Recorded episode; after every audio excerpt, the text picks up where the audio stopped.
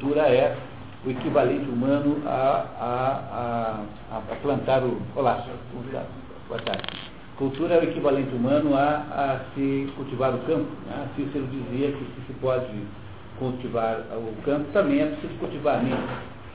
Então eu queria dizer que esse é o sentido de cultura que se usa aqui. Nossa, nosso objetivo dessa, desse esforço de cultura que tem sido realizado aí pela editora Tríade é, às, às, vezes com parcerias aqui e ali, é conseguir é, apresentar aos interessados, voluntários, eu sempre digo que eu, tenho, eu sou o melhor professor, o mais feliz do mundo, porque eu tenho 600 alunos voluntários. E isso ninguém tem no mundo. No Brasil, eu duvido que tem alguém que tenha isso. Assim, de sala de aula, não tem. Porque, é, olá, tudo bem? Temos alguns casos. Essas pessoas que nós chamamos de alunos, mas geral são os reféns, né? Os reféns do, do MEC. Né? MEC. Né? O MEC funciona como a, o central do PCC e as faculdades todas como em, em, células, operativas, células operativas. Então eu tenho 600 alunos voluntários em várias cidades do Brasil, São Paulo, Curitiba, Londrina, Maringá e Paranavaí, são as cidades nesse momento é, onde estão acontecendo o programa. E isso é um patrimônio de valor incalculável. Então, durante esses últimos anos, e agora no ano que começamos com mais intensidade, então isso que nós vamos fazer hoje é um grupo de leitura. Começa hoje, então, um livro A Política de Aristóteles. Será dedicada a nós falarmos um pouquinho, compreendermos um pouquinho melhor Aristóteles. Porque precisamos de uma noite de introdução a Aristóteles para poder entender o livro A Política. A minha, a minha vida, portanto, tem sido dedicada em grande parte a isso. Eu também, além de ser formado em letras e estar envolvido com pesquisa de cultura há muitos anos, eu também tenho uma atividade de economista. É, portanto, eu tenho assim uma espécie de vida dupla, como o Batman. Ah, né? Sem o Robin. Sem o Robin. E, e, eu acho isso muito bom porque eu, eu, todo mundo que me pergunta o que deve fazer na vida diz, olha, assista, leia uma hora de Hegel e uma hora de, uma hora de Globo Rural. É, não, a gente não deve ter uma vida excessivamente voltada para assuntos intelectuais, porque o Aristóteles dizia que não é para ler mais do que três horas por dia. O Raymond Aron, o grande Raymond Aron, que era, foi quase o príncipe dos sociólogos franceses, né, gigantesco, dizia que ele só estudava de manhã mas todos os dias da vida dele, sábado, domingo, incluindo aí o dia do seu aniversário, do próprio aniversário. Não, não tinha, todos os dias ele estudava só de manhã. Então a, a vida de estudo tem que ser de alguma maneira permeada com alguma coisa concreta. Eu, quem, quem quer ter uma vida intelectual, trate de fazer uma horta em casa, monta uma marcenaria no fundo do quintal, uh, resolve, monta uma oficina mecânica para ficar trocando é, amortecedor de automóvel. É preciso ter essa, essa compensação uh, aí concreta, prática, porque ajuda muito a dar uma, um aproveitamento melhor da vida intelectual. A vida uh, intelectual não pode ser predominante. Isso é, para algumas pessoas funciona, mas para muitas outras pode ser até um pouco contraproducente. Tem um certo limite para estudar é mais importante constância do que propriamente é, quantidade. Olha, se você olha para a sua vida e acha que está 20 anos atrasado, então aí fica um pouco difícil você, com, com, né, você controlar essa, essa ansiedade. Bom, então esse, esse, esse nosso, essa nossa atividade aqui, ela consiste, é uma maneira muito simples, a gente pegou um livro aí que vocês receberão de presente né, amanhã. Esse livro é, é um livro editado é uma das traduções da política, vamos falar dele no final do dia de hoje. Nós começamos às sete, terminamos às dez e meia e fazemos uma paradinha técnica aí por volta de nove. Tá? Há, um, aí um estacionamento aqui ao lado, você deve ter recebido orientações sobre um desconto que há aí para usar o estacionamento do lado. Uh, o, eu sugiro que se vocês têm carros aí, eh, tem pessoas que usem, né? Melhor do que tudo, né? E a, recomendação central é que vocês nunca esqueçam o livro, porque precisamos dele, na verdade nós vamos ler o livro.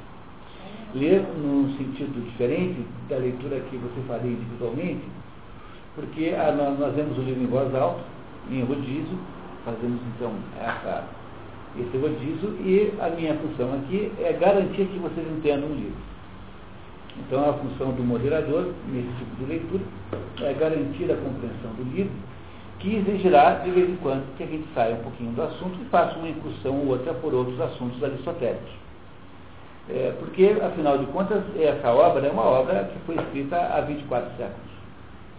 E ela não é nem mesmo uma obra escrita para o público. Ah, uma das coisas que vocês aprenderão sobre Aristóteles é que Aristóteles não escreveu nenhuma obra. De tudo que se conhece sobre Aristóteles, só tem uma coisa ou outra que foi escrito, editado para o público. As outras obras todas são, na verdade, com, toda a probabilidade, são anotações de alunos em aula. Alunos que fizeram, foram seguindo o que ele dizia e anotaram aquilo que ele tinha dito. Portanto, vocês percebem que somando 24 anos, 24 séculos, mais uma, uma precariedade na própria fonte, mas todas as dificuldades de transcrição. Pense naquele monge lá na, na Tempo do Nome da Rosa, aquele sujeito lá transcrevendo lá uma obra, de repente dá um soluço e ele erra uma letra.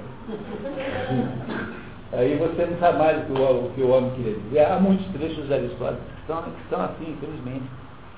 O que é o contrário do Platão, que o Platão veio para a modernidade completamente preservado, é, até com, com, obras, há obras que não se deve, não se sabe muito bem se são de Platão, mas a, a obra toda de Platão escrita veio para a modernidade. Não há nenhuma obra perdida de Platão.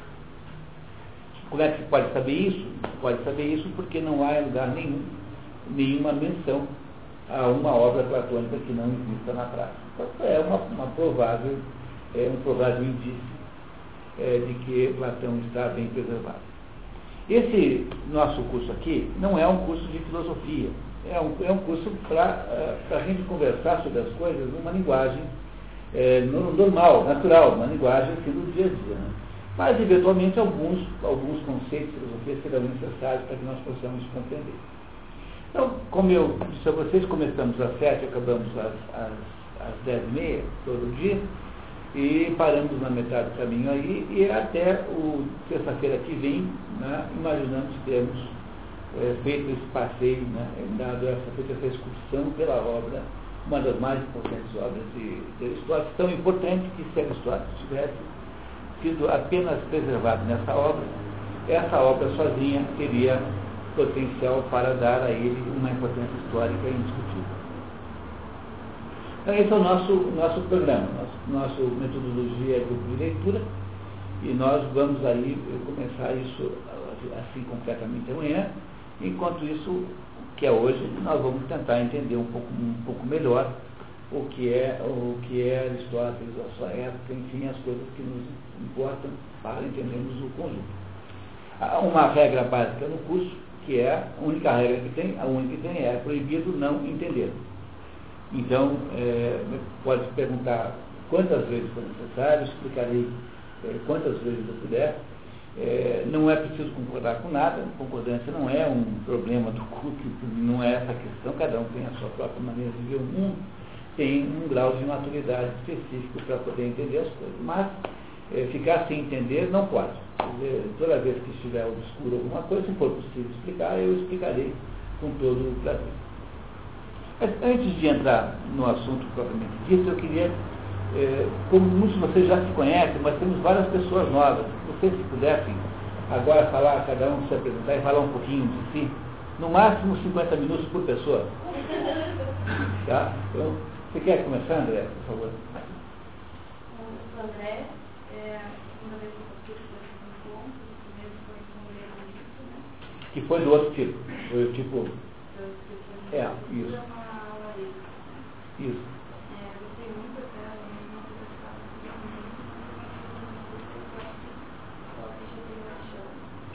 E, bom, André acabou de fazer uma, um trabalho de conclusão do curso de especialização dela, é um trabalho maravilhoso. Quem quiser depois dar uma olhadinha aqui, eu digo isso sem o menor problema, porque realmente é um trabalho notável para a média brasileira da, de, do mundo acadêmico, em que ela faz uma avaliação da teoria da, das necessidades humanas de Abraham Maslow, que é uma coisa meio aí comum nas empresas, ela faz uma análise dessa teoria ao, ao, à luz da teoria das quatro castas, chegando a seus, resultados surpreendentes. Se quiser dar uma olhadinha, então, está aqui a cópia disponível. Bem, André. Mônica, por favor. Bom, meu nome é Mônica. Eu já estou participando do curso, acho que há dois anos, né? Acho que. Gosto muito, continuo também, muito dedicada. É, eu trabalho no setor cultural, curso de idiomas no exterior. Pode dizer uma, pode dizer uma empresa. Ah, vamos da, da minha empresa, é CI, Central de Intercâmbio. Muito bem. Meu nome é Dirce, eu também já participo há bastante tempo, procuro nunca faltar, eu gosto muito dos encontros. E eu sou professora de matemática e nas horas vagas leio os, os, os clássicos aí. Muito bem. Meu nome é Anatólia, acompanho também o mulher já, já o terceiro ano, né? Já três anos, sou administrador de empresa, tenho consultoria e, como eu disse, nas horas vagas, né? na meia-noite às seis eu leio todos os clássicos que eu me recorrendo. Né? Que bom. Esse aí do Senhor dos Anéis vai dar trabalho para mim, que é, é grandinho. É Sei que muitos de vocês vão fazer a malandragem de pegar os filmes lá e ver os filmes. Tenho certeza que vai acontecer. Meu nome é Melissa, sou iniciante, eu sou engenheira, trabalho há 25 anos na área de tecnologia da informação sou responsável pela área de TI da Eletrolux.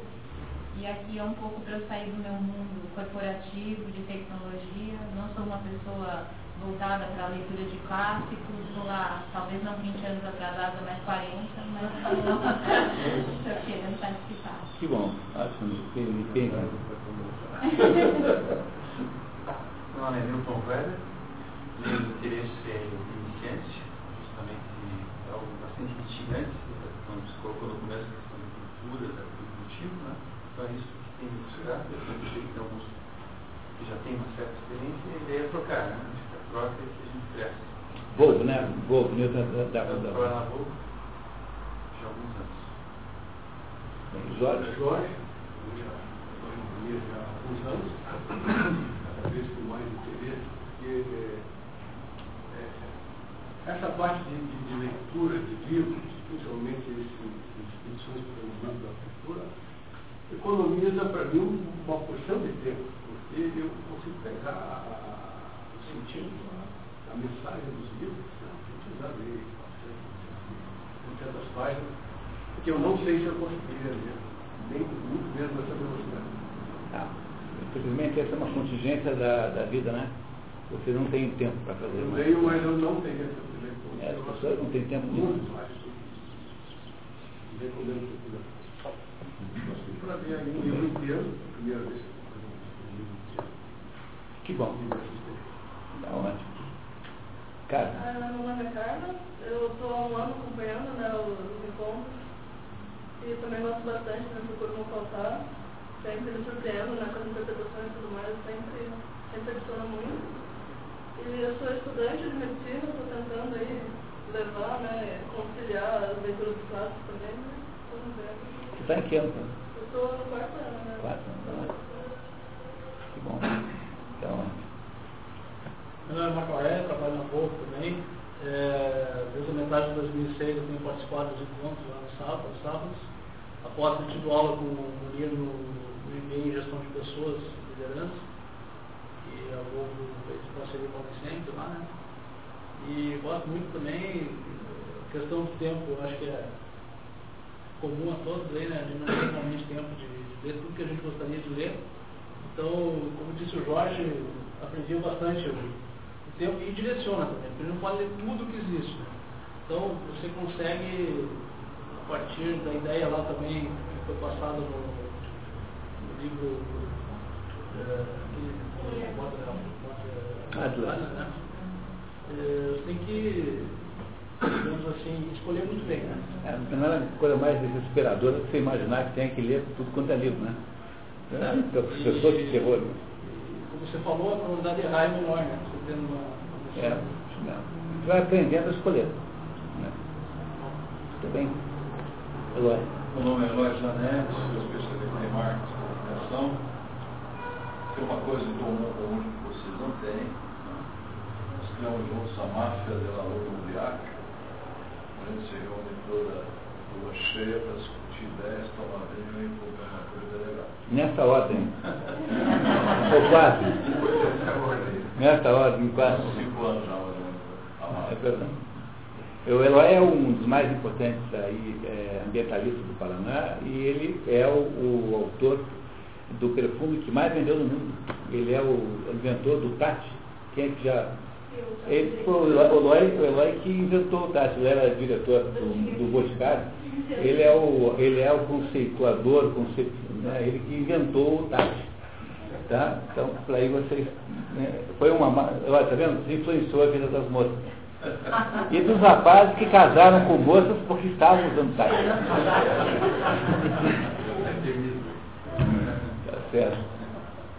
Bom, eu sou o Juliano, eu sou aluno novo do José, fiz a sua última aula lá do, do Morte Verável. Conheço alguns aqui já do curso de responsável de trabalho, né, que a gente está fazendo. Não moro aqui em Curitiba, moro em Joinville. Eu venho para aqui só para apresentar meus cursos. E lá atuo como professor de geografia. No ensino, no ensino municipal? Esse ano eu fiquei no ensino municipal. Ano passado, quer dizer, esse ano eu, não sei o que, vai acontecer com, no, no público, mas estou no particular. Então, pode Tá certo. Muito bem. Meu nome é Marcos, sou irmão de Juliano, de Joinville, mas moro aqui há um ano e eu vou começar a fazer o curso de José também, mas eu, eu, ano passado eu fiz o curso com o Luiz. Cruz Gonzaga. Tá bom. Muito bem. Fábio, talvez você. Meu nome é Fábio, sou de Paranavaí, nos encontros na- nas expedições que a gente já concluiu já há um ano. E isso tem sido muito bom, tem mudado muito, eu joguei um monte de livros fora. e é de jogar fora mesmo, gente, não é de dar para outros não, é de jogar fora, não é bom fazer doação. É. Não, é, como disse o próprio para não contaminar mais ninguém. Então, tem, tem sido muito proveitoso, muito interessante esse trabalho que, que a gente tem acompanhado junto. aí. E especialmente passar essas duas semanas aí para aprimorar um pouco mais, conhecer um pouco mais, jogar mais um pouco de coisa fora de chegar em casa. O, o Fábio é jornalista em Paranavaí. Não é isso, né? Mas, entre outras coisas. Entre outras coisas. É verdade. Muito bem. Pois não? Meu nome é Daniel, eu trabalho no SBT e sou eficiente também no curso, vim por indicação do, do meu amigo e nosso companheiro Lazanete. E o que me entusiasmou muito foi a liderança do professor Lumia, a metodologia da aula e fazer a análise desse livro do Aristóteles, que é a crítica. Muito bem, seja bem-vindo, Daniel. Muito bom. Fernando. Sou o Fernando, já participo dos encontros aqui do Monir já há um- cerca de um ano, um ano e meio. E eu tive o privilégio de estar aqui há, há um ano atrás lendo o René Guénon. Para mim foi uma surpresa, porque esse nome já nunca passou, nem sabia quem que era René Guénon. E a partir desse livro René Guénon, passamos a. eu não perdi nenhum encontro desse ano. Nós fizemos lá na Cietec, 20 foram, portanto. e eu não consigo ler três horas, eu não consigo ler cinco minutos. Então o Monir mastiga. Então eu tenho preguiça de ler. É normal, é normal. É o problema do mundo moderno. Muito bem, Fernando, bem-vindo. Tá? Sou Francisco, né, o Chico também. Eu sou filho do Fernando. Ele me convidou a partir do meio do ano, mais ou menos ano passado, para participar de sábado. E achei muito interessante, achei bem legal.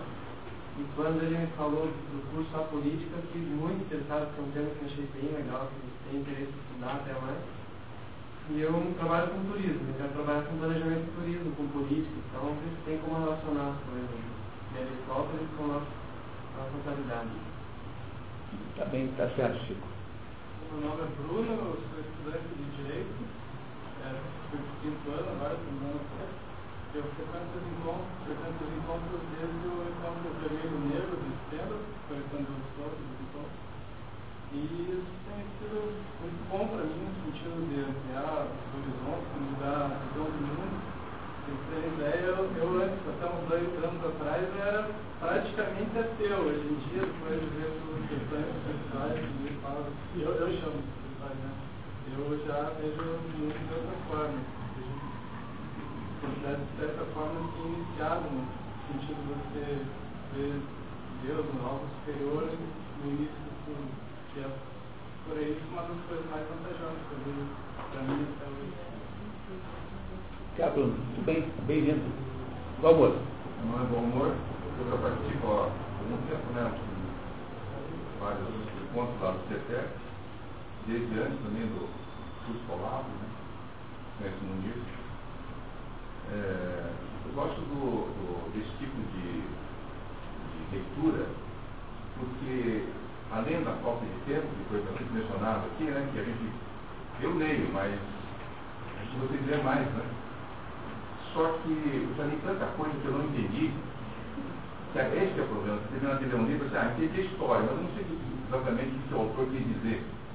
Que tem coisas simbólicas que estão por trás, que é, eu acho que é isso que é o bacana dessa orientação, né? Dessa leitura dirigida. Isso é bacana. Tudo bem, Pomba. Alexandre. Meu nome é Alexandre, eu fui aluno do Munir economista em 2001 e 2002. Ele realizava com o Olavo de Carvalho, É lá na, na Associação Comercial do Paraná. Depois eu passei a ser um dos espectadores dominicais do programa, do Munir, até que mudou de, mudou de emissora. Aí foi para a TVA, como eu era net, mundo não é do net, passou a não ser do net. Conta todas as opiniões Todas dele as mesmo. opiniões. Perdi um ano de, programas de, televisão do Boninho, em 2006. Quando encontrei um amigo meu que em 2007 sintonizava lá a TVA, eu passei uma fita para ele e disse para mim, olha, acabou o programa novo. Felizmente. Infelizmente, não consegui, ao longo de 2006 e 2007, ahn, comparecer a nenhum dos encontros do sábado. Vi, vi mensagem? São duas é, duas vezes por mês. Ah, eu decidi, lamentavelmente, agora, finalmente no mês de janeiro, liberado dos meus compromissos acadêmicos, estou aqui para estudar um autor que, apesar de existir no- nos cursos de direito uma cadeira chamada Teoria Geral do Estado, é solenemente ignorado. O Aristóteles não é estudado na faculdade de direito.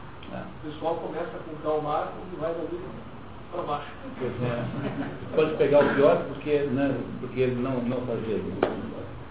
É verdade. né? Então, Esse, esse, esse, esse aspecto nós vamos melhorar muito aqui no, no, no nossos dez dias agora. Tudo bem.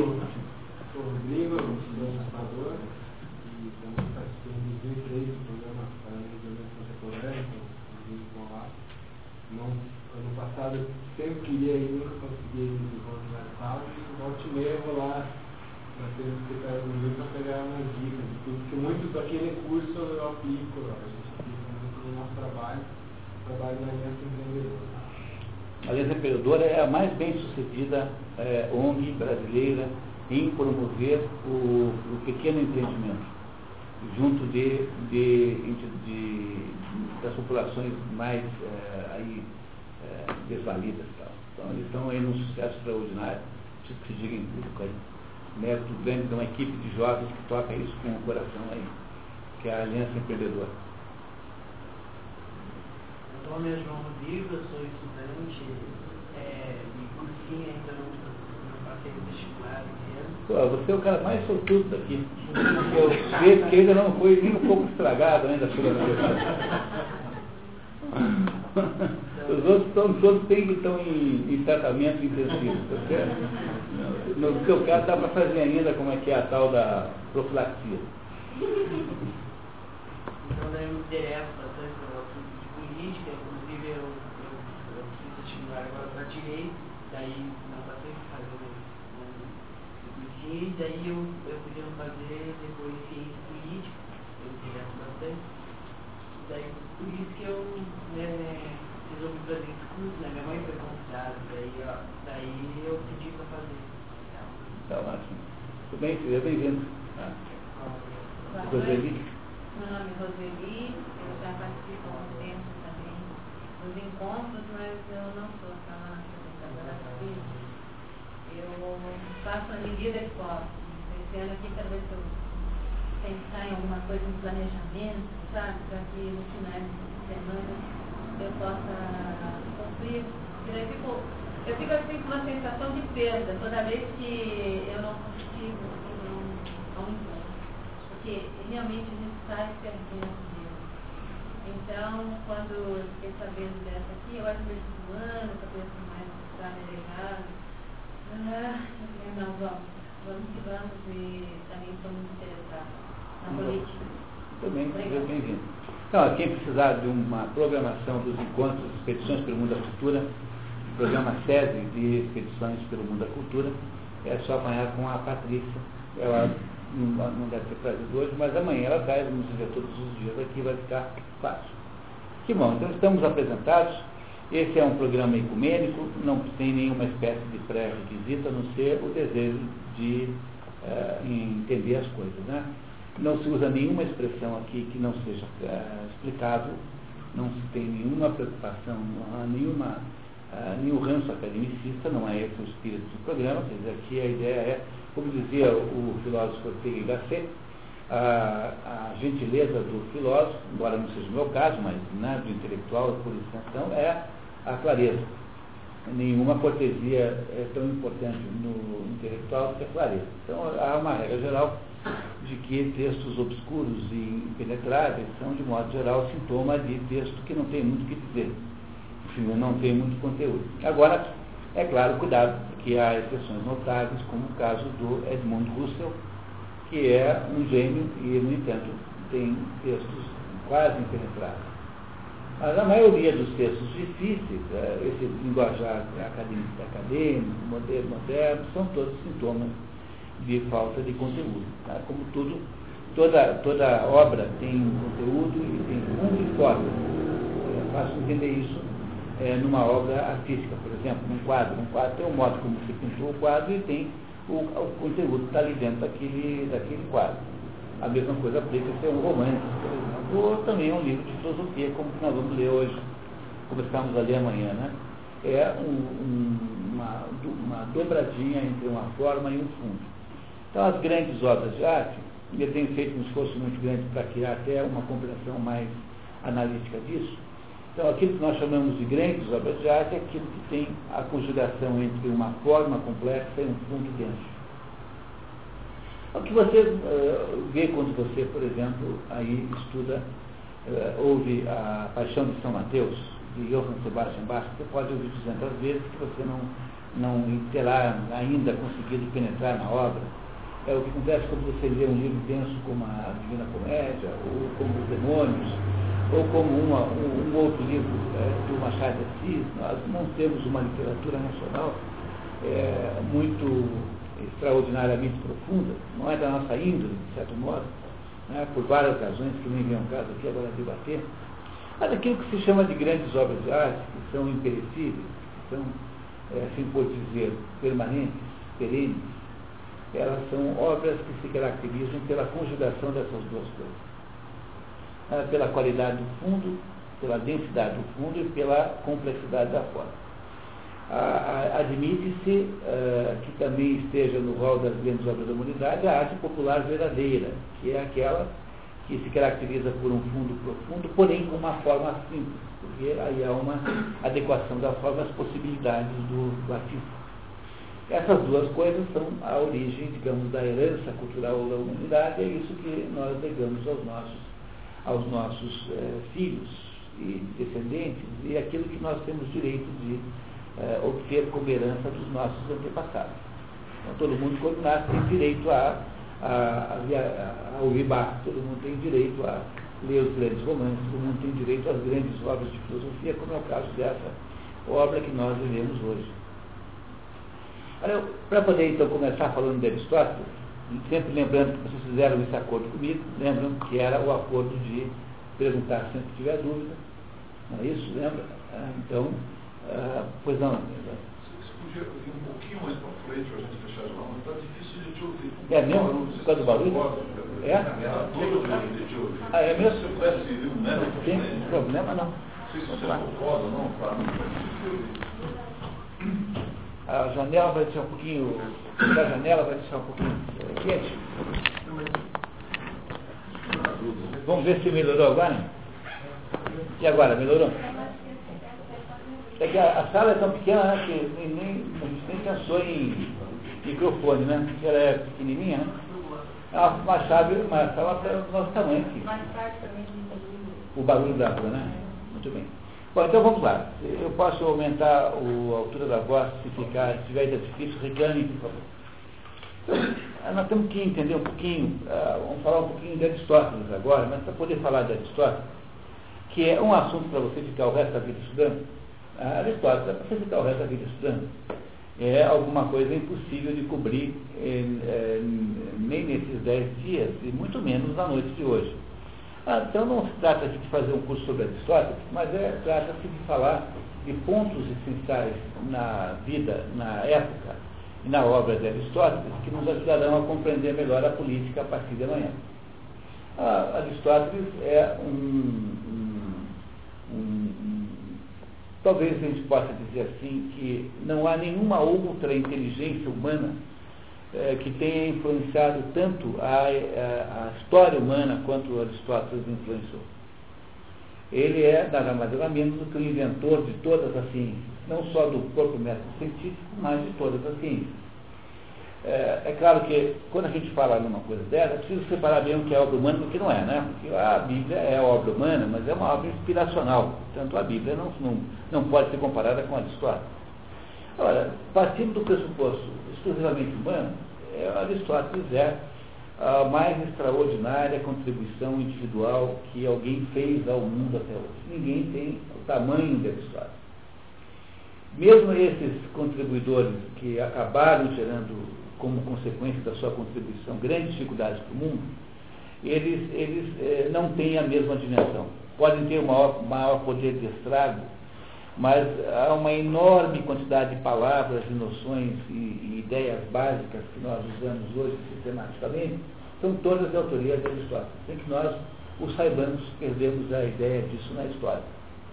É preciso falar um pouquinho de como é que chegamos nesse ponto, para a gente poder entender um pouquinho melhor. Daqui a pouquinho a gente vai ver uma pequena cronologia da vida de Aristóteles. Nós vamos entregar para vocês um documento para a gente olhar para, para determinados dados biográficos que são fundamentais. Mas Aristóteles é nascido em 384 a.C.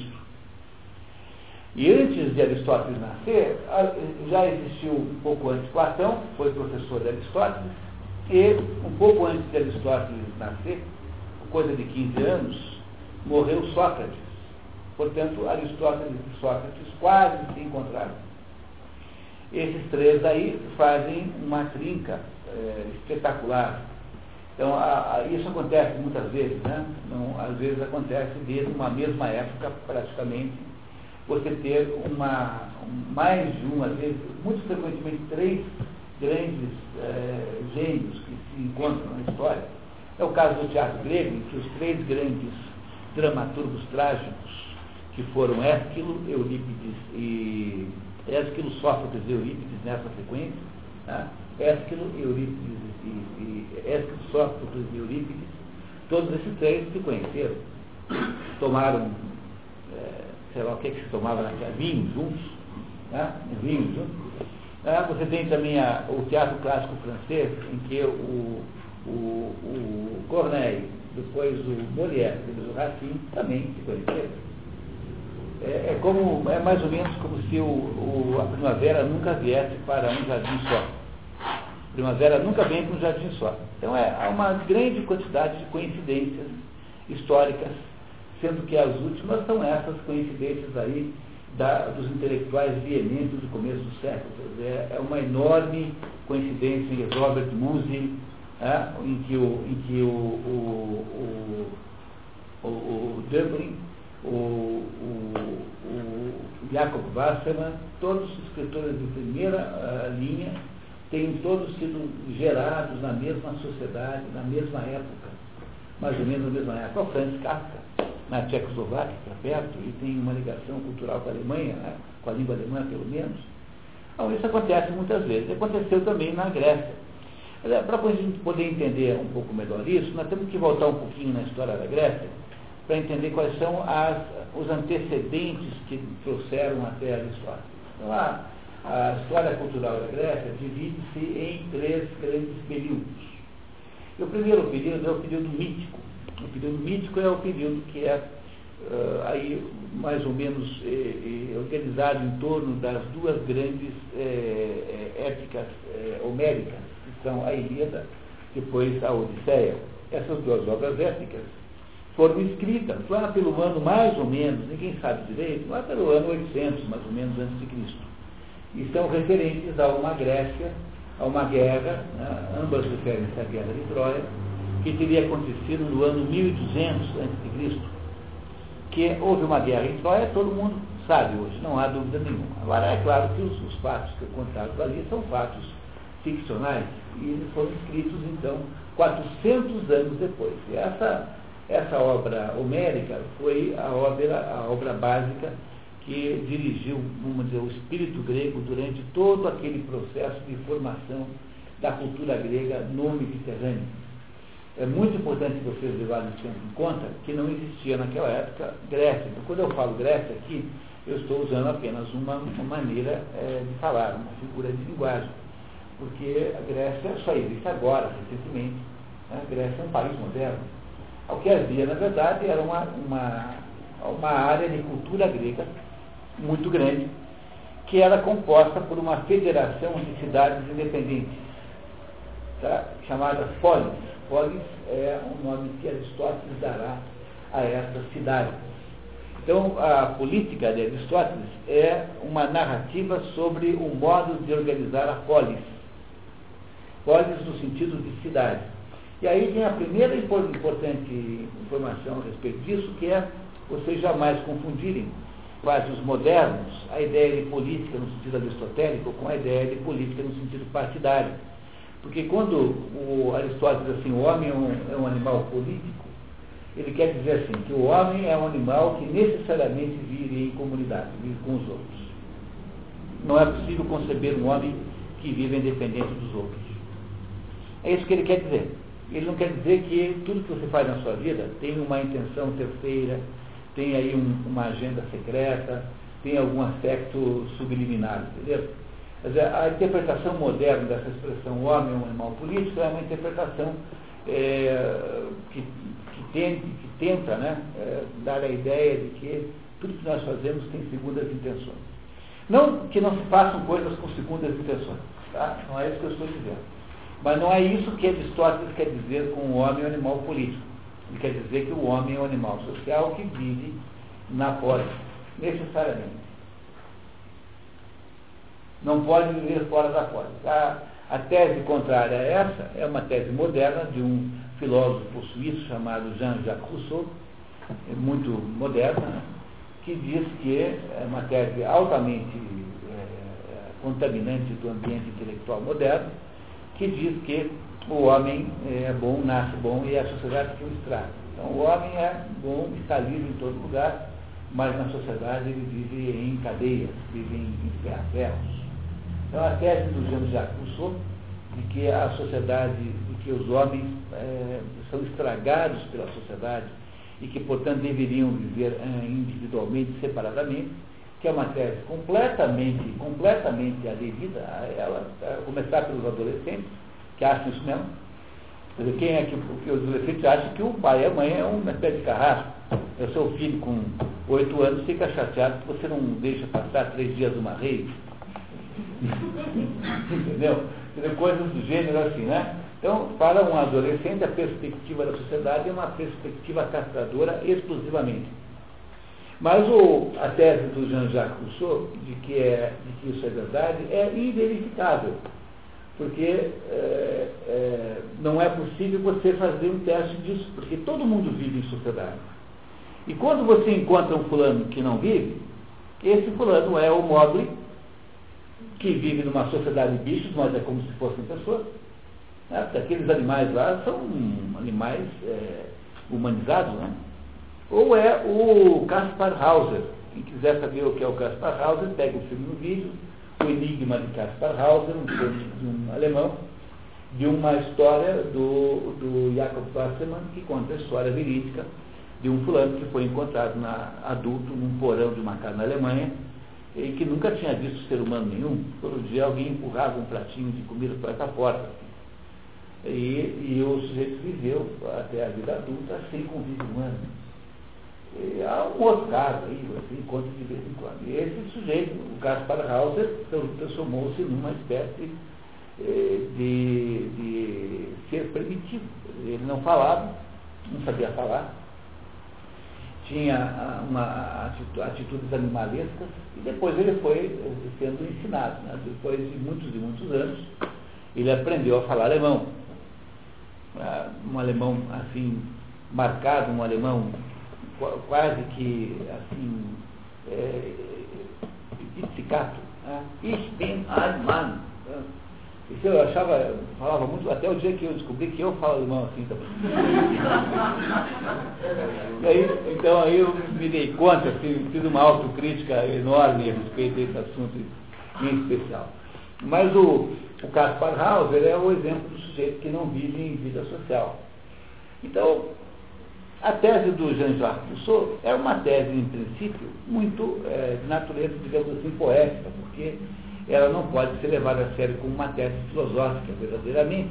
Como diz o Mário Ferreira dos Santos, tudo que filosofia só tem uma única coisa que valida uma ideia, que é a demonstração. Ah, então, a única coisa que valida uma ideia em filosofia é a demonstração.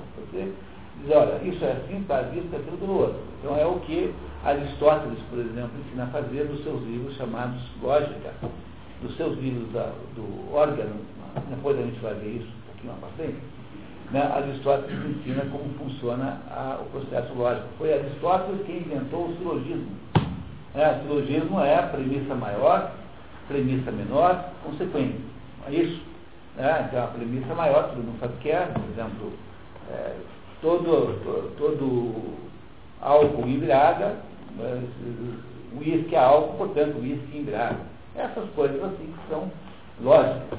Então, essa ideia de produzir o raciocínio lógico dessa maneira, que chama silogismo, é uma ideia aristotélica. Está exposta pela primeira vez na história por Aristóteles nos seus livros de lógica. Então, o, a ideia central de uma premissa como essa é que você não pode, nada pode ser verdade que não pode ser é, provado o contrário. Então, uma primeira regra para a afirmação científica é que nada pode ser tido como verdade se você não puder afirmar o contrário. Essa tese aristotélica, ela foi modernamente transformada naquela ideia do, de um filósofo uh, alemão que naturalizou-se inglês, chamado Karl Popper. Karl Popper é que criou a ideia da falsificabilidade. Diz assim Karl Popper, para que alguma coisa possa ser científica, eu tenho que poder falsificá-la, eu tenho que poder provar o seu contrário. Se isso não é assim, como é que pode ser científica? Por isso que Karl Popper acha que a psicanálise não é científica, por exemplo. Porque como é que eu posso provar que, que, a, que, a, que, a, que o inconsciente é, é, não existe? Eu não posso, eu posso afirmar apenas, mas não há nenhum meio de eu investigar o inconsciente. Portanto, a afirmação é, do inconsciente, ou seja, a base da psicanálise freudiana, não é uma afirmação científica. O que não quer dizer que não tenha valor mas não pode ser classificado de ciência. Então, eu estou contando isso para vocês, para vocês compreenderem que isso que se chama ciência foi realmente é, inventado pelo Aristóteles, há 24 séculos. Mas, voltando ao, ao nosso fio da meada, para não perdermos o nosso caminho, eu dizia para vocês que o primeiro momento na história da Grécia é o momento que é dominado por um conjunto de mitos é, é, esses mitos estão é, aí misturados com essas histórias heróicas. E essas histórias heróicas, por exemplo, na ilha de Odisseia, o tempo todo os deuses e os homens estão misturados. Como se fosse a coisa mais normal do mundo. Ninguém acha isso estranho. Quando aparece lá um deus para interferir numa batalha, ninguém acha isso errado, nem estranho. Não é isso? Ninguém acha isso anormal. Porque é, é aquele mundo é, homérico é o mundo em que os deuses e os homens estão todos misturados. A mais antiga história grega, não por data de data de escritura, mas por temática, é a peça Prometeu, Prometeu Acorrentado, que lida do tempo, com tempo em que a humanidade foi inventada. O Prometeu Acorrentado é, é, conta uma história no, na época em que a humanidade foi inventada e, e foi ajudada por Prometeu, tanto é que ele foi lá, por exemplo, foi é, pregado lá na terra, é, para ficar lá o resto dos tempos lá, sendo prisioneiro de uma rocha. Então essa é a primeira época, que se chama de época mítica, é a primeira grande época da história grega. E é nessa época aí que se forma a Grécia. Então há, há um livro extraordinário chamado Paideia, que é um livro de leitura um pouco difícil, porque é um livro grande, mas que é a, a narrativa que um grande filólogo e helenista alemão chamado Werner Jäger faz para demonstrar que toda a concepção existencial e cultural grega veio desse conjunto de histórias que eram contadas na época de Homero.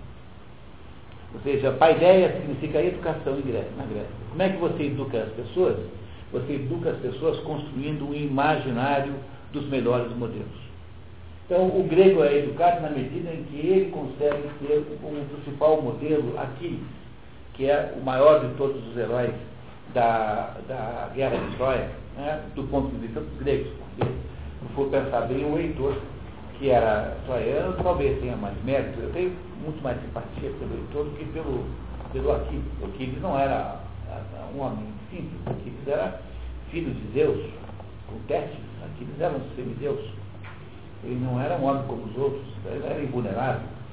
Só era vulnerável no calcanhar, porque a mãe dele o havia segurado no calcanhar para mergulhar o guri dentro das águas do rio Estige, para torná-lo invulnerável. Então, o único lugar onde ele segurou o tornozelo do menino ficou vulnerável. E é aí, justamente, que ele morre atingido por uma flecha no seu calcanhar. Daí a expressão calcanhar daqui. É, o ponto de vulnerabilidade. Mas esse, essa, esse, digamos assim, esse ciclo heróico de Homero, por várias razões, vai perdendo a força, vai enfraquecendo ao longo do tempo.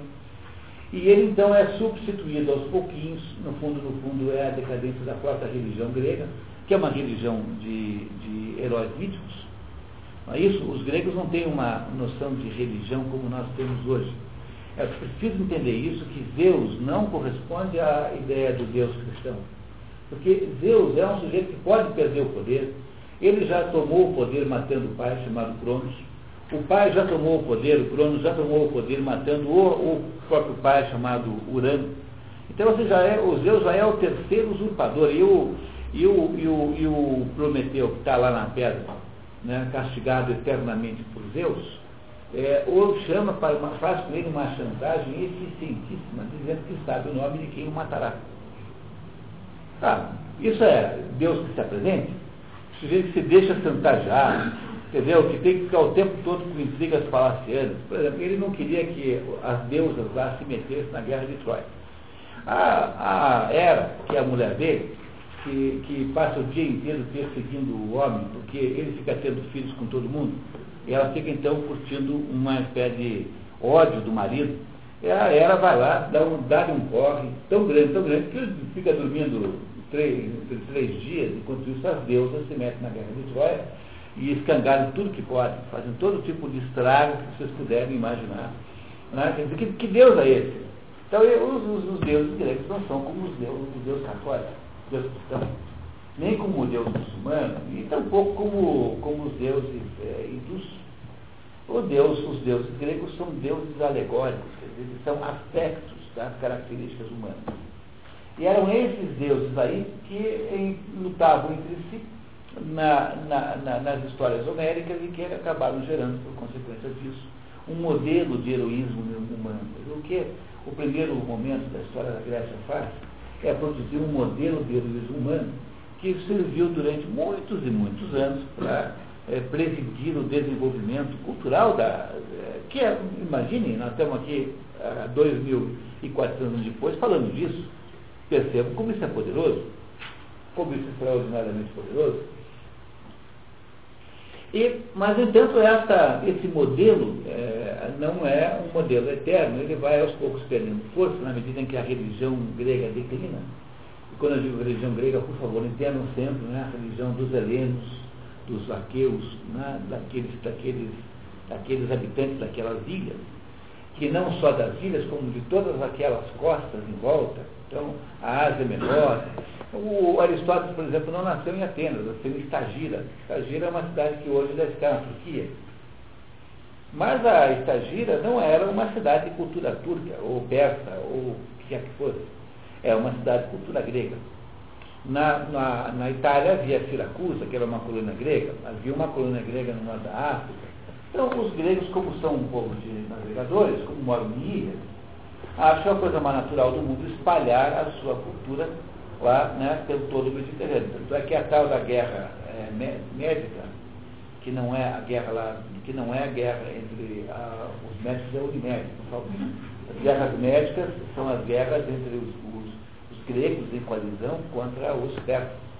Então, as guerras médicas foram feitas porque é, começou a haver lá em, nas costas asiáticas uma colonização excessiva grega e os persas achavam que é, aquilo estava, significava uma invasão, uma, um perigo. E aí, então, é por essa razão que há guerras médicas. Ah, então, os, os, gregos tinham um certo imperialismo Mediterrâneo, é, haviam, achavam, assim, tinham até a própria concepção de que eles tinham direito de escravizar os bárbaros. É mais ou menos a concepção que os Estados Unidos têm modernamente do resto do mundo. É rigorosamente a mesma coisa. Tá? É, talvez com um pouco menos, um pouco menos explícita, mas no fundo o, os americanos acham isso. Quem quiser entender isso, tem um livro maravilhoso, no curso de política, tem um, um, livro de um sujeito chamado Quigley, e esse Quigley é um historiador, é o sujeito que foi professor do Bill Clinton. Esse Quigley, ele, ele, foi, ele foi um historiador muito importante na Universidade de Princeton, nos Estados Unidos, que é a universidade onde os americanos formam o seu corpo diplomático, porque lá não, não tem Itamaraty como aqui. Então eles escolheram uma universidade e formam o corpo diplomático nessa universidade. Então ele se chama Carol, Carol com dois R's, e, embora chame Carol, é, é rapaz. Tá? Carol, é, C-A, dois R's, O-L, Quickly.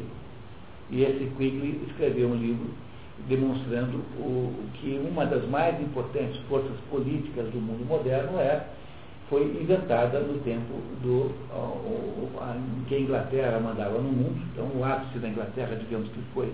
Teve dois grandes ápices, né? Primeiro, da Rainha Elizabeth, no tempo de Shakespeare, que a Inglaterra dominou os mares. E teve um ápice, digamos assim, territorial, que foi a Rainha Vitória que foi na virada do século, em que a Inglaterra tinha um domínio territorial em todo o planeta quase.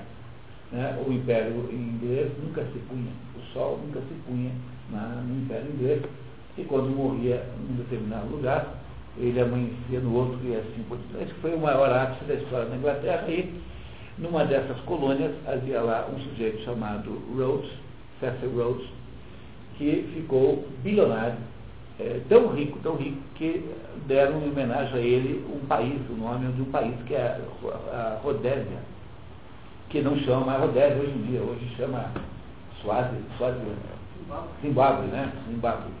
Então, Zimbábue moderno chamava-se Rhodes, né? Rhodesia, Rhodesia, em homenagem a esse Rhodes, que ficou absolutamente rico, dominando minas de ouro, minas de ferro, enfim aqueles, ele apoderou-se lá daquelas riquezas lá da, da África.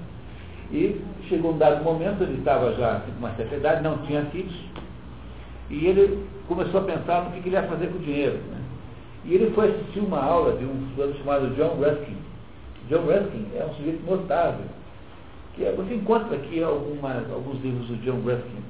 Ele tem um livro famosíssimo chamado As Pedras de Veneza, em que ele faz uma descrição da, do valor arquitetônico, do valor é, artístico das pedras, das construções de Veneza. E ele era um sujeito que dizia o seguinte, olha pessoal, nós ingleses somos ricos, nós temos a revolução industrial, nós sabemos fazer máquina e ganhar dinheiro. Então nós temos que fazer o quê? Nós temos que proteger tudo que é bom no mundo. Então nós temos que ajudar os países, os países europeus pobres a conservar suas coisas nós temos que incentivar as artes.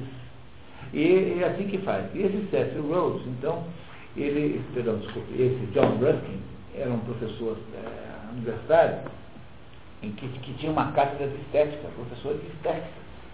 Ele criou na cabeça do, do Cecil Rhodes, que era um engenheirado, a ideia de que o que, o que, o que deve ser feito, uma civilização que quer se preservar, ela precisa se preservar a partir do domínio da cultura, tanto da sua quanto da cultura alheia, mas daquilo que é de melhor. Então ele criou, na verdade, um plano para que a, a, a digamos, essa, não a Inglaterra, né, porque a Inglaterra é muito pouco, né, para que a, a Grã-Bretanha, né, para que o, a Grã-Bretanha, que era o nome do conjunto, pudesse preservar no mundo a cultura anglo-saxônica. Ou seja, vamos, vamos manter um conjunto de ações para que o, a cultura anglo-saxônica possa continuar mandando no mundo. Pegou aquela dinheirama toda e deu para um sujeito chamado Lord Milner cuidar. Esse Lord Milner fez um, montou uma, uma, uma fundação, podemos chamar assim, que fazia, faz até hoje. Tudo isso existe, está tudo aberto, é uma conspiração aberta. Né? É uma conspiração, mas aberta. E, e, às vezes pode ser aberta mesmo porque as pessoas não acreditam mesmo. Né? Tipo Folha de São Paulo. Ninguém acredita mesmo, então pode ser aberto. Não vou ninguém, ninguém vai acreditar mesmo. Então é assim, o, o, o, eles, eles fazem bolsas de estudos para, para é, jovens brilhantes que terão um futuro brilhante nas políticas nacionais, por exemplo. São as bolsas Rhodes, Rhodes Scholarships.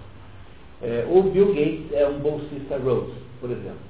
Quando o Bill Gates assumiu o governo americano no primeiro mandato, ele fez uma homenagem ao Carol Quigley, dizendo assim, olha, eu queria... Bill Clinton, eu falei o quê? Ah, desculpa, tá? Então, o Bill, o Bill Clinton fez, então, a, quando, a, quando assumiu, olha, queria dizer que tudo aquilo que eu entendo, eu aprendi com o Carol, que nessa época já tinha morrido, eu acho. Acho que ele morreu na década de 60, se eu não me engano, final da década de 60. Então, o, essa, essa, essa, essa gente, então, esse, esse, outra, outra coisa que eles fazem com dinheiro é financiar grandes jornais. O The Times, por exemplo, o jornal mais importante da Inglaterra, é um jornal do grupo Rhodes do grupo Milner, né? chama-se grupo Milner agora, dinheiro é do grupos, o grupo é Milner. E eles fundaram, inventaram a tal da, da, da, da quando sentiram que os, os, a Inglaterra ia perder o seu império continental, os seus impérios territoriais, eles é que inventaram a repartição da Índia. Eles é que criaram a ideia da Commonwealth, para deixar aí os anéis ficar com os dedos. Quer dizer, a gente deixa aí a economia, deixa lá botar o presidente mas nós mantemos a Austrália, o Canadá anglófono. Tudo que interessa é isso, dominar a cultura. Uma ideia do John Russell, que esses sujeitos estão implantando há 100 anos. Faz 100 anos que isso acontece. E eles, no fundo, acham, em última análise, apenas para retomar o ponto de onde eu saí, né, da estrada, né? Não é isso, né? Apenas é, para retomar esse ponto, eles acham que a cultura anglo-saxônica é tão superior às outras todas que seria uma pena entregar o mundo aos bárbaros, que são todos os outros. Começar pelos franceses, pelos italianos, entendeu? Não estou falando de gente assim na andar da terra, estou falando de gente que, é, sob o ponto de vista dos ingleses, parecem bárbaros. São todos os outros europeus para começar. Então, essa mentalidade, é, digamos, imperialista americana só se explica por esse caminho porque é, é, desse, é, desse, conjunto de ações que foi nascendo a ideia de que a Inglaterra, a Grã-Bretanha, não podendo se manter sozinha, teria que expandir para ser a Grã-Bretanha americana. E aí então foi o, o grupo Milner quem criou os, os CFR, o Council of Foreign Relations, que é uma entidade poderosíssima de grande influência política no mundo, que também tem entre os seus objetivos a, a, a, a manutenção da cultura anglo-saxônica no mundo.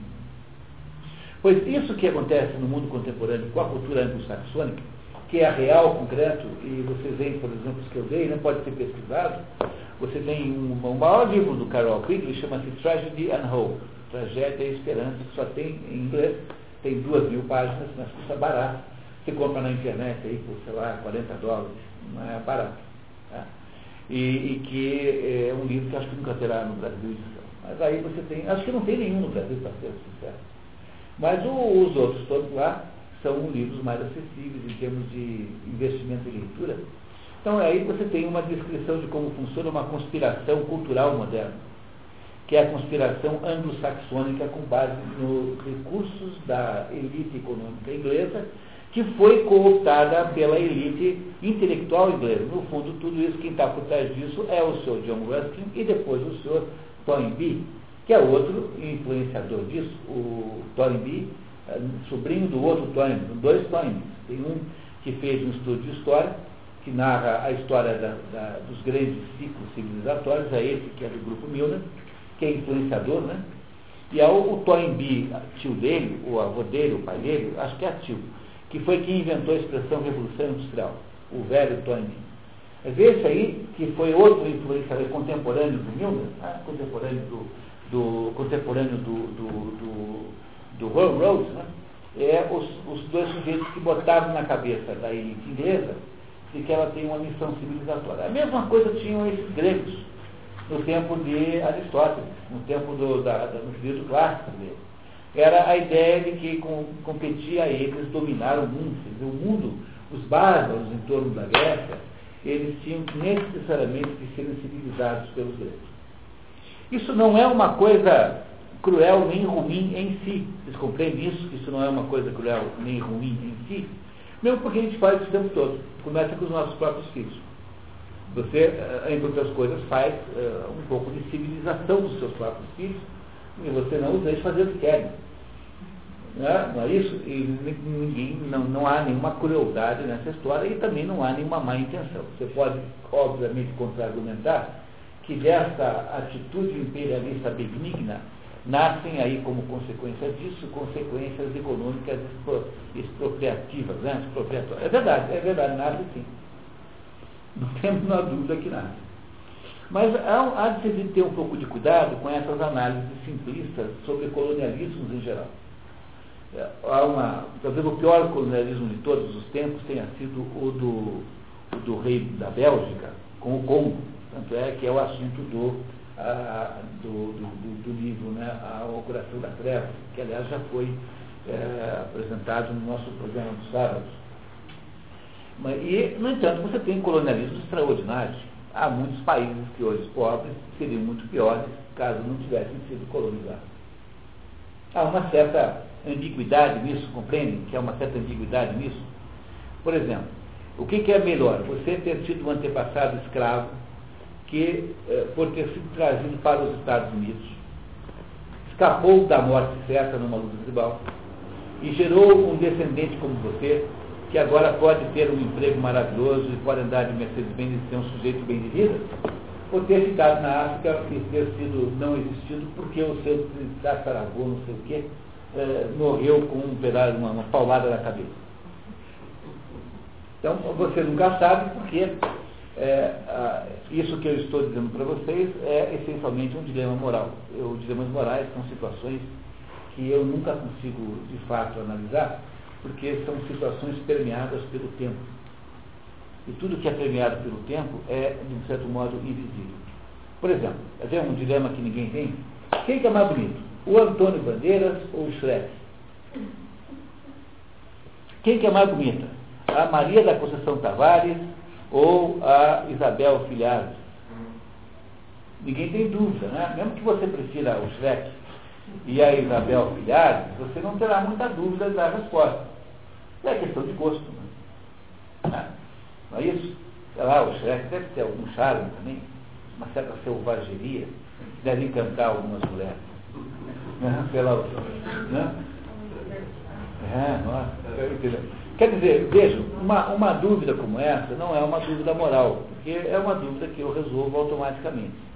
Uma dúvida moral é assim, ponho o meu filho no colégio militar ou não ponho?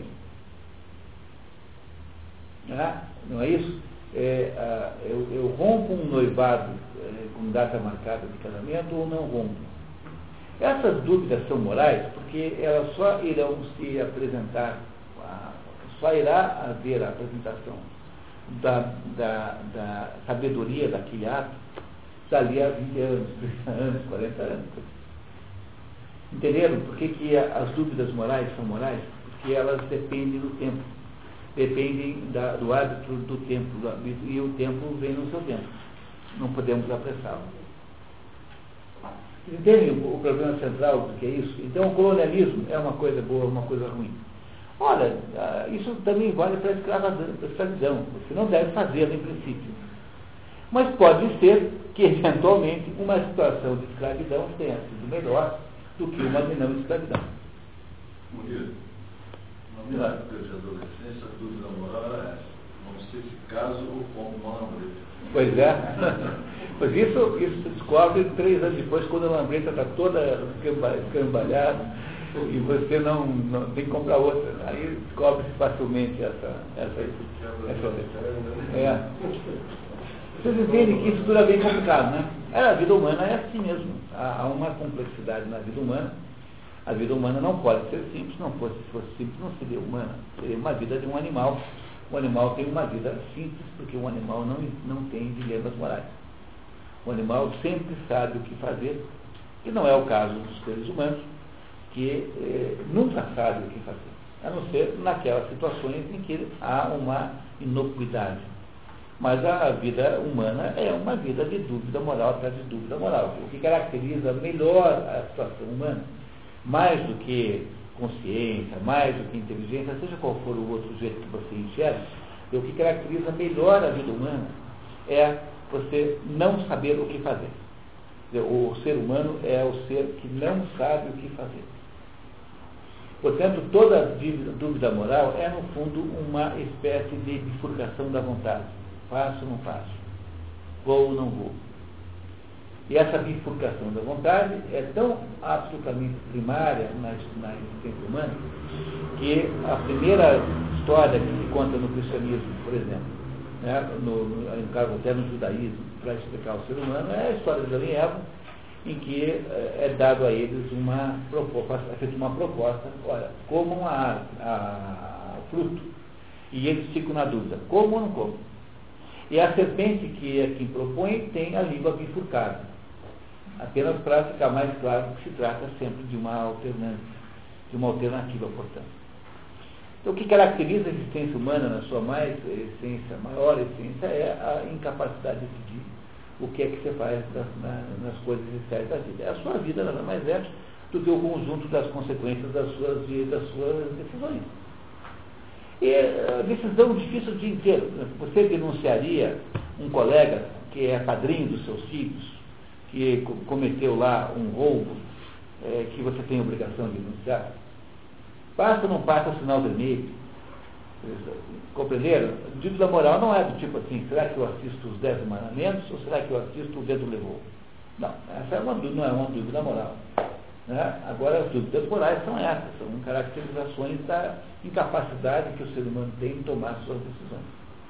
Portanto, sempre há um potencial de acerto e erro é, é, escondido, implícito em qualquer decisão que você faça.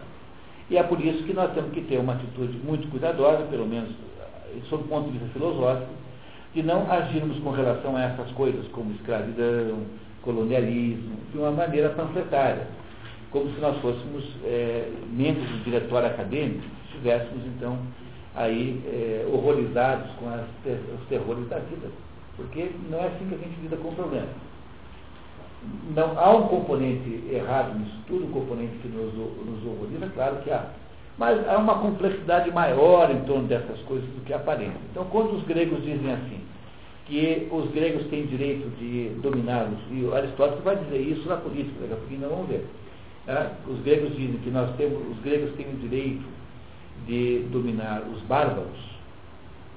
Ele não diz isso por causa de uma atitude apenas autoritária, de uma atitude bárbara, diz isso com uma certa razão. Entendeu? Você pode aplicar isso em todos os aspectos da sua vida, por exemplo. Toda vez que você ganha um dinheiro, tá, se você conseguir um dinheiro na vida, a primeira coisa, o raciocínio correto é dizer assim, esse dinheiro na minha mão terá maior utilidade, fará um melhor aproveitamento do que na mão dos outros. É o modo pelo qual você legitima o dinheiro que você recebe. Porque ele não é uma expropriação do dinheiro dos outros.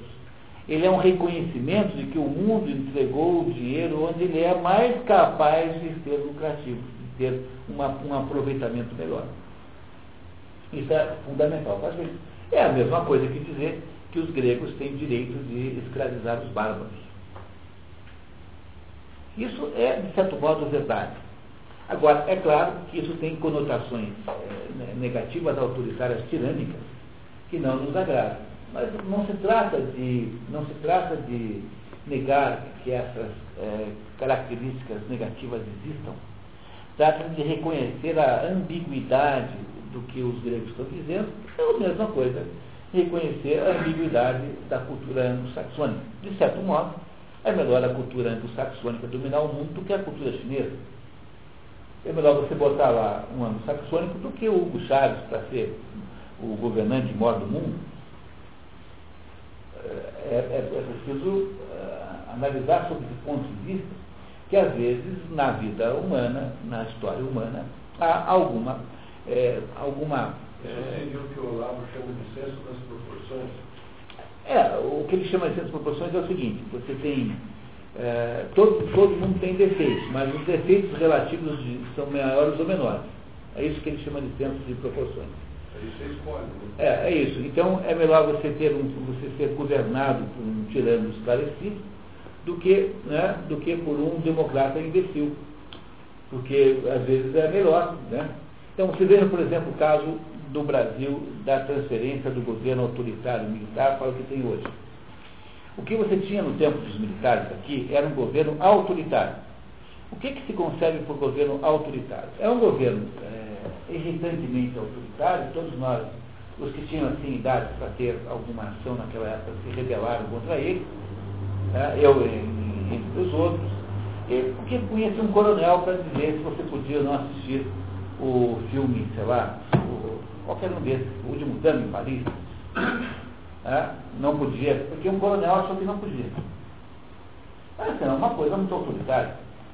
No entanto, repare que o, o autoritarismo dos militares brasileiros desembocou numa democracia plena.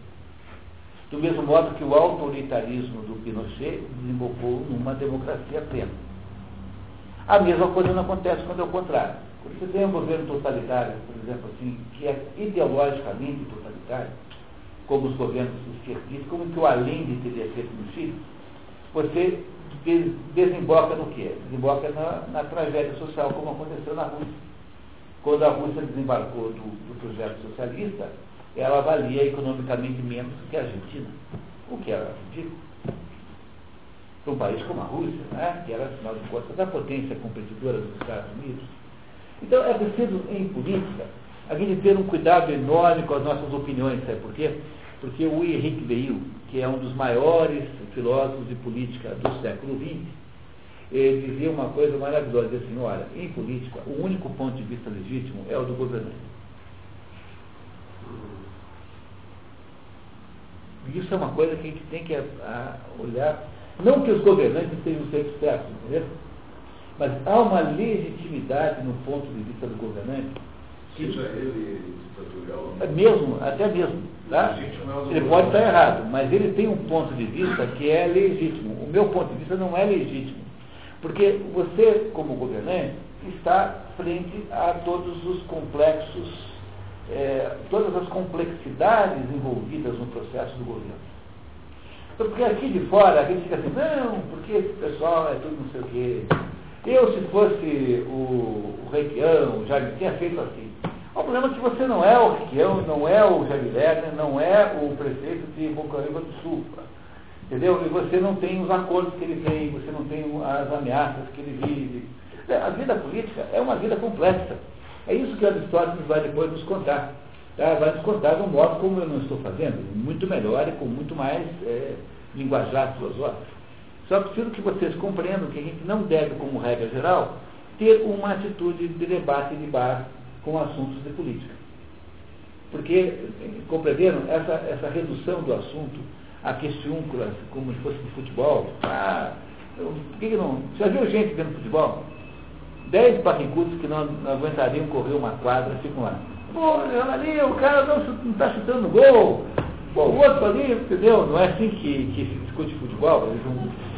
gente que não tem a menor perspectiva do, da realidade que está acontecendo ali e que não poderiam jamais fazer a mesma coisa, ficam dando opiniões assim sabichonas sobre, sobre aquilo, né? É então é preciso ter com relação a assuntos políticos, mesmo quando o padrão desses assuntos é muito baixo, como no Brasil, uma certa atitude de olhar para mais de um lado. Isso vocês irão aos pouco entendendo ao longo da nossa leitura. Muito bem, então paramos aí, nós quando saímos novamente no, para o acostamento, né? É, está, eu estava contando para vocês que uh, houve um momento em que o, a, a, formação da, do helenismo deu-se em torno dos grandes livros de Homero, a Ilíada e a Odisseia, livros maravilhosos, aliás, emocionantes, fascinantes. E, e, essa, e, essa, e obras estavam associadas com a religião grega, que é a religião da mitologia. Essa mitologia associada com humanos criou padrões ideais. Então, o que é o Hércules? O Heracles, né, o Heracles, é o modelo maior de todos os modelos humanos que você possa ter. Ele faz 12 trabalhos correspondentes a 12 signos astrológicos, portanto, os 12 trabalhos de Hércules são 12 grandes missões para se vencer na vida.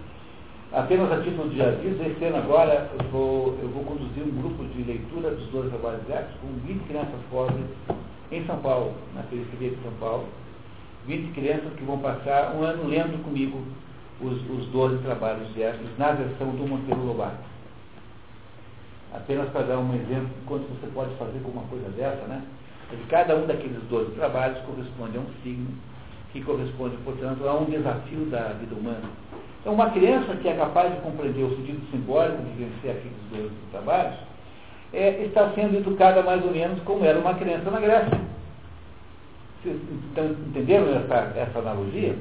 Se você pega uma criança pobre, que está sendo educada pelo Sérgio Malandro, entendeu? Já pelo Tiririca, entendeu? Lá pelo, sei lá quem. Né? Quem? Pelo, pelo. Sei lá, essa turma, é, pelo RDS lá, RDB, não sei. Bom, então, você pega, você pega essas crianças pobres, de 14 anos, e assim, olha, tem aqui uma, uma coisa para a gente aprender sobre a vida. Então vamos ver um sujeito chamado Hércules, que, que é escrito em linguagem para jovem, né? É, que venceu 12 desafios. O Leão de Nemeia, não sei o quê. Então, quando eles leram comigo o desafio, são 12 capítulos, mais menos, mas o que, que significa esse desafio? Se eles forem capazes de entender o, a ligação que há entre aquele desafio de Hércules e a sua própria vida, isso gera um conhecimento cultural extraordinário, porque quando a vida propuser desafios como aquele, essas crianças terão um padrão, um modelo para, seguir, que é o modelo de Hércules. Entenderam que a educação, no verdadeiro sentido da palavra, isso foi inventado pelos gregos. Quem explica como isso foi inventado é o Werner Jäger, no livro Paideia, e que conta que o processo todo começa com os modelos heróicos humanos né, e, e divinos da obra homérica. Mas quando isso começa a arrefecer, mas quando arrefece, isso já havia sido instalada, já amadurecido, a cultura helênica em todo o Mediterrâneo, ela, o impulso que antes era produzido pela, digamos, pela cultura homérica é substituído pela, pela, pelo teatro grego o teatro grego. Então, agora, já eh, a partir de uma sociedade culturalmente totalmente nivelada, porque os gregos eram um só, mesmo os gregos que moravam em cidades diferentes, falavam a mesma língua, tinham os mesmos, o mesmo imaginário. Não sei se vocês compreendem isso. É impossível haver conversa humana se o imaginário não é comum. Por isso que é, é preciso compreender que tudo na vida começa com algum conteúdo mítico. Quer dizer, tudo começa na vida contando história. Não tem outro jeito. Porque não dá para nós conversarmos sobre qualquer coisa que, de que nós não compartilhemos a base, a base conceitual. Então, o que, que, foi, o que, que fez a mitologia grega? Produziu a base cultural, a base de, de imaginária, que fez com que qualquer indivíduo na, no Mediterrâneo de cultura grega soubesse do que você está falando, quando alguém fala de alguma coisa. Isso é uma coisa maravilhosa que nós brasileiros não temos. Porque aqui nós não somos capazes de, de compartilhar nenhum imaginário coletivo, a não ser as, nós somos capazes de compartilhar sensações, que é o carnaval. Então, o sensorial brasileiro é, é, de fato, é de fato coletivo, mas não há nada mais que o sensorial. Eu, eu me lembro que eu, eu, participei daquele projeto lá de Faxinal do Céu, e eu dei dezenas de aulas lá para professores do ensino, do ensino médio do Paraná. São, são, no Paraná há 40 a 55 mil professores ligados ao governo do Estado. E, e eu, eu via que era uma dificuldade terrível manter aquelas pessoas duas horas lá ouvindo uma conversa como essa que nós estamos tendo aqui. E à noite havia lá num bar chamado Barba Azul, que tem lá em Washington, tem um Barba Azul. E, eu, eu, e aí então aquelas professoras, todas as professoras se reuniam lá à noite e dançavam naquele negócio de boquinha da garrafa que estava na moda. Mas era, era, a diferença era, era como se tivesse saído da sessão de tortura e ido né, jantar no Waldorf Astoria. Entendeu? Entendeu? É como sair do Madaloso e ir para o Waldorf Astoria é tão enorme a diferença que havia naquelas pessoas em termos de, de, ah, de, de, de naturalidade. Os, brasileiros são todos de natureza muscular e, e ah, sensorial.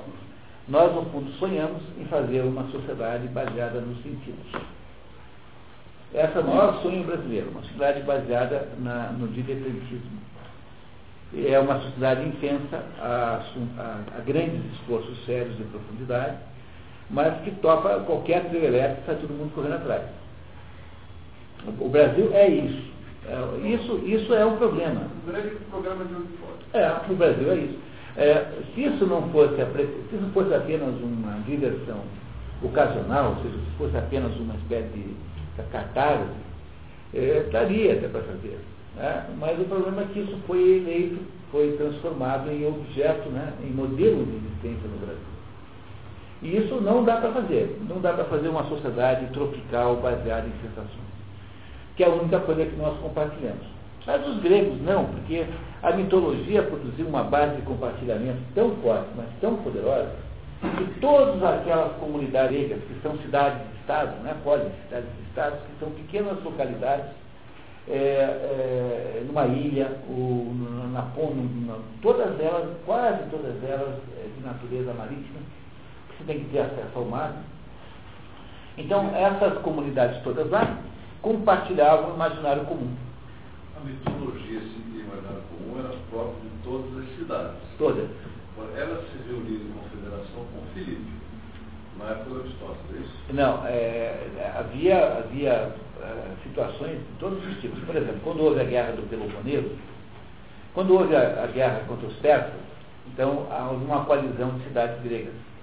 A mesma coisa aconteceu na, na, na, no episódio da, de Troia, porque o episódio da guerra de Troia, embora provavelmente mítico, né, sob esse ponto de vista, não se sabe, né?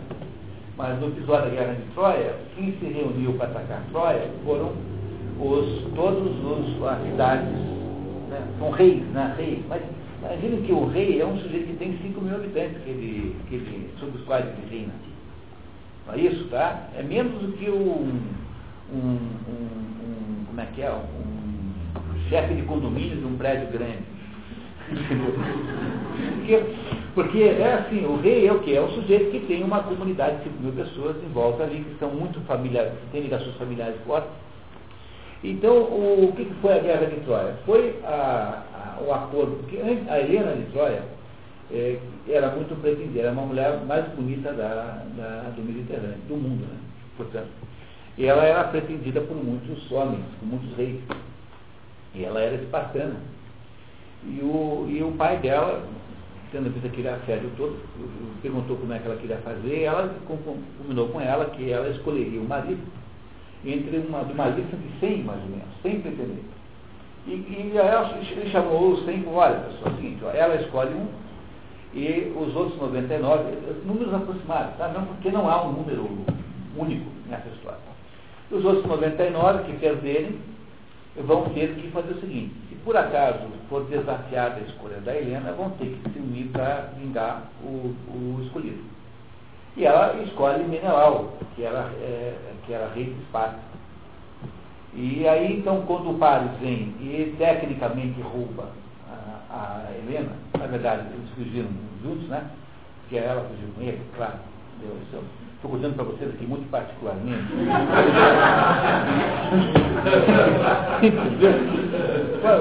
Mas foi isso, né? quer dizer, quando, quando o Paris, que é, que é troiano, rouba a Helena, os outros 99, cada um monta uma pequena flotilha né, e vão todos atacar Troia para buscar a Helena de volta.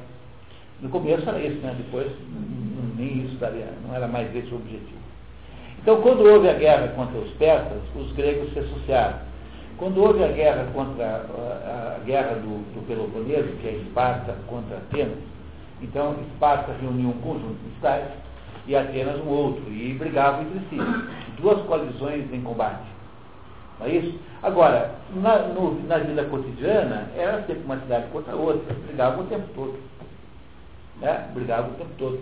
Como é o caso de Tebas, contra os reis reinados em volta, contra os reis em volta. Então, não havia nenhuma espécie de, de movimento de conjunto, se é isso que você quis dizer. Entre as cidades gregas não havia uma unidade política ganharam uma batalha antes. Eu vi antes do Felipe do Alexandre com os persas, foi dar um troco, não foi isso? Não, é que os persas, mas é que a guerra dos persas é muito anterior ao Felipe. Então nós vamos ver daqui a pouquinho aí no, no, no na cronologia, né, os persas depois é, brigam com o Felipe com o Filipe por outras razões. Porque aí era, era o Filipe da Macedônia querendo tomar o, o império dele, de fato tomou. Mas a primeira guerra, do, a primeira guerra, que são as guerras médicas, são anteriores a, a, ao Filipe, muito anteriores ao Filipe, a, aos macedônios em geral. São duas guerras diferentes. Eu, só, para fechar o raciocínio, então, não existia uma estrutura política. E por cidade, cidade por cidade. E isso vocês repararão que no caso da política de Aristóteles é um fato importantíssimo, porque Aristóteles sempre raciocina a partir de uma comunidade de grande homogeneidade cultural. Isso é fundamental vocês entenderem para entender a obra de Aristóteles. Porque o Aristóteles sempre parte do pressuposto de que aquelas pessoas lá compartilham o mesmo imaginário. Agora, nós aqui no Brasil não compartilhamos imaginário nenhum. Quer dizer, de certo modo, é muito mais difícil a situação aqui. Se Aristóteles fosse lidar com o Brasil como consultor, digamos, político, teria muito mais dificuldade do que ele teve em Atenas. Ele está falando basicamente para os atenienses. Né? Não é isso? Porque ele não tem nenhuma pretensão a criar uma obra que vai ser vendida em todas as línguas. Né? Então, olha, o tempo da Aristóteles, você é um, é um professor dando aula, só isso. Né? Então é preciso entender isso, que o que havia de unidade no tempo dos gregos eram cidades, mas essas cidades todas compartilhavam uma cultura maior, que era a cultura helênica, que era uma cultura aí eh, cujo imaginário era mais ou menos delimitado pela mitologia, era mais ou menos delimitado pelo conjunto de, de valores que foram aí eh, produzidos pelo Homero na Ilíada e na Odisseia. É por isso que o livro mais importante para entender a mentalidade grega é o Paideia, que é uma leitura assim, é, que, implica numa certa, numa certa, certo sacrifício, só para vocês saberem a título de, aqui, de, aqui de registro, em Paranavaí, é, no ano que agora começou, nós vamos fazer uma análise do Paideia em 10 capítulos, em 10, em 10 encontros. Aos sábados de manhã, um grupo de professores está preparando resumos do livro e nós vamos ter conversa sobre 10 capítulos do Paideia ao longo de 2008. Pode-se dizer que a união entre eles era uma união religiosa? Cultural. É, é, religiosa também. Mas eu tenho um pouco de medo da ideia de falar assim, porque nós vamos achar que estamos falando de religião no sentido cristão da palavra. E não é. Porque eles não têm uma noção de patriotismo nenhuma ele tem a noção, arete, é a noção fundamental que mobiliza o grego é arete. Arete é virtude. Então, o que, é a virtude? A virtude é você ter o melhor modelo, um modelo é, que um Deus representa. Então, a noção de patriotismo não é como a noção que nós teríamos aqui agora. Acho que era virtude e cidadania. Só. É, é isso, mas a, a noção do... o, o, é, o, é, é, é a, a- a- sua submissão ao que manda o Deus que faz as suas obrigações verdadeiramente. E esses deuses todos pertencem a uma cultura única. Veja, a mitologia não é alguma coisa para a gente explicar de verdade. Esse, esse é que é o ponto central que ajuda a gente a não fazer confusão. É assim, as pessoas, de modo geral, pensam que mitologia é um fato, é uma história, uma narrativa que merece ser psicoanalisado, analisado estrutu- estrutura- estruturalisticamente, analisado freudianamente, analisado não sei de que jeito, marxistamente. Então é, deve ser fácil encontrar por aí alguém que tem um livro que explica as relações de classe entre os deuses do Olimpo. Essas coisas todas aí são bobagens, né? Porque, veja, foram feitas numa época em que, em que não se tinha nenhuma preocupação com isso, que havia um outro mundo. O que a mitologia é, na verdade, aí o Metia Eliade é quem conta isso com toda clareza, né? a, a, a mitologia é um conjunto de chaves, são chaves para compreender a vida.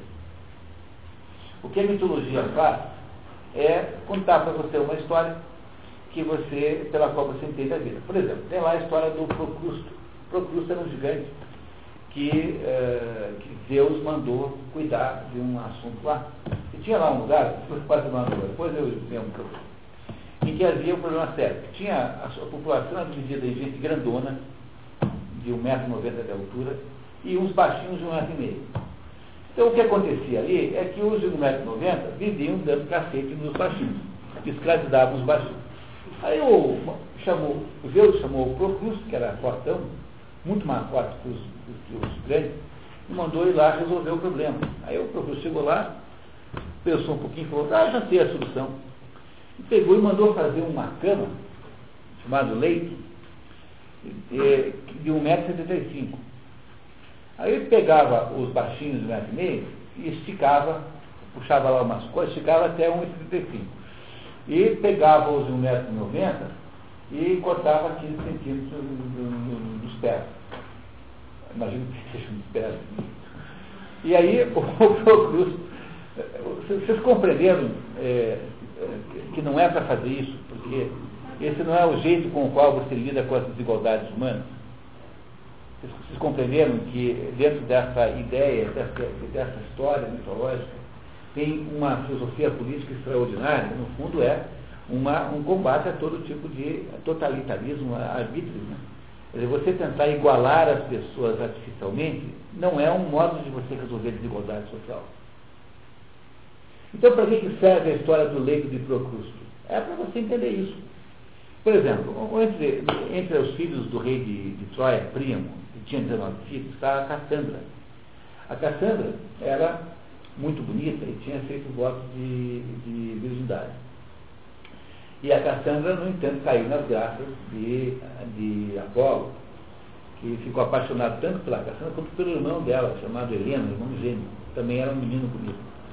E aí o Apolo pega e chama, né, começa a fazer a corte dos dois. Né, tal, e, faz, e para que a Cassandra é, cedesse, ele dá a ela um dom, o dom da, da, da, da, da profecia. Da Cassandra sabia tudo o que ia acontecer no futuro.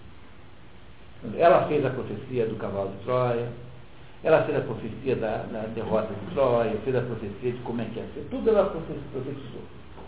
Mas a Cassandra não cedeu aos, aos, aos avanços de Apolo. Então, pra, para tentar né, vingar-se dela, o Apolo retirou dela, não pôde retirar o dom da profecia, mas retirou de Cassandra o dom da credibilidade, de modo que ela previa tudo com exatidão, mas ninguém acreditava nela. Entenderam a ideia da Cassandra? Então, o lado de Carvalho. É, é isso. Mas não é um lado de cavalo. É assim, na, na vida de qualquer pessoa, vocês irão provavelmente passar por essa experiência, há momentos da sua vida em que você está absolutamente certo e porque está absolutamente certo, você está completamente sozinho. Seja na, na vida profissional, numa empresa, seja na vida familiar, seja com seus amigos, isso, na vida é, com adolescente, é muito comum. O, sujeito que está, o único sujeito que não entrou naquela bobagem que se planejou fazer, tá? vai ser re rejeitado pelo grupo. Então, o fato de que as pessoas rejeitam você e, e muitas vezes desconsideram a sua opinião é apenas um sintoma de que você é que tem razão.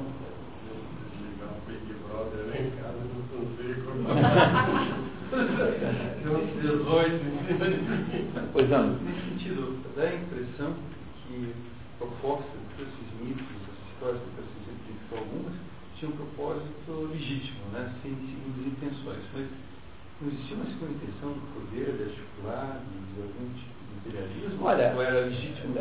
Não, são coisas diferentes. Os mitos são criados para. Eh, eles têm origens eh, em, em desconhecidas. Tá?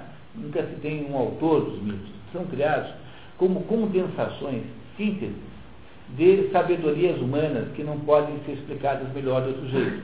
Então, que, para quem tem o mito da Cassandra? É para isso, tá? para saber que às vezes você, por ter razão, está completamente sozinho. Então, os mitos não são, é, não são nada para você analisar, eles são chaves, eles são instrumentos para você compreender a vida humana. É por isso que eles têm origem desconhecida, porque é quase como se eles fossem de origem divina, né? podemos dizer assim, é, poeticamente.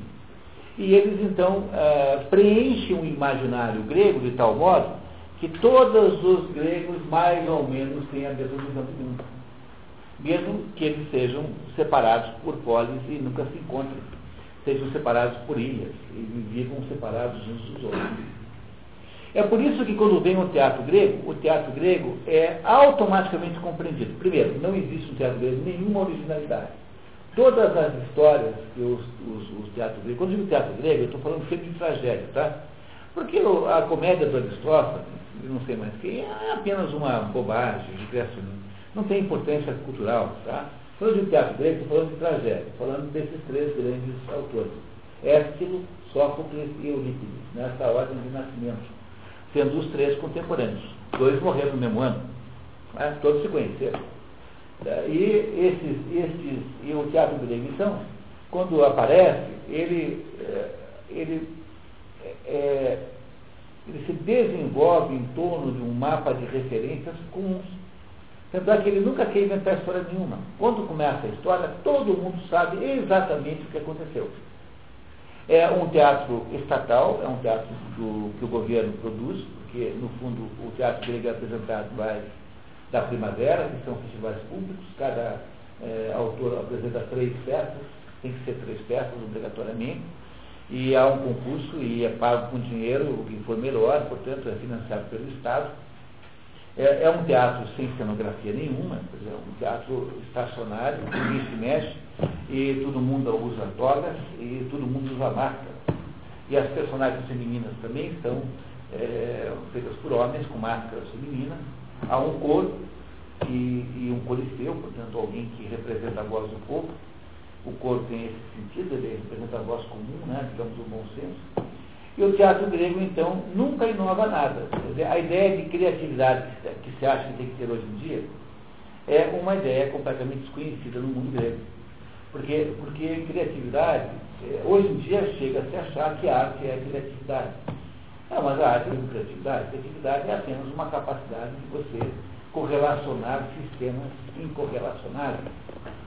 É isso, a criatividade é o que está por trás da arte da piada, por exemplo, do humor.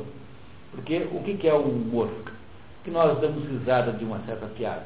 Porque o, naquela piada o autor da piada conseguiu correlacionar coisas que não são correlacionadas.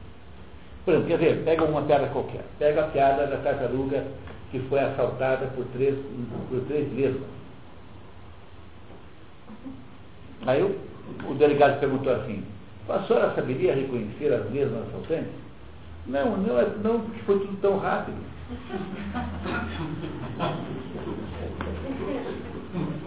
Onde é que está? Por que a gente acha graça numa história como essa?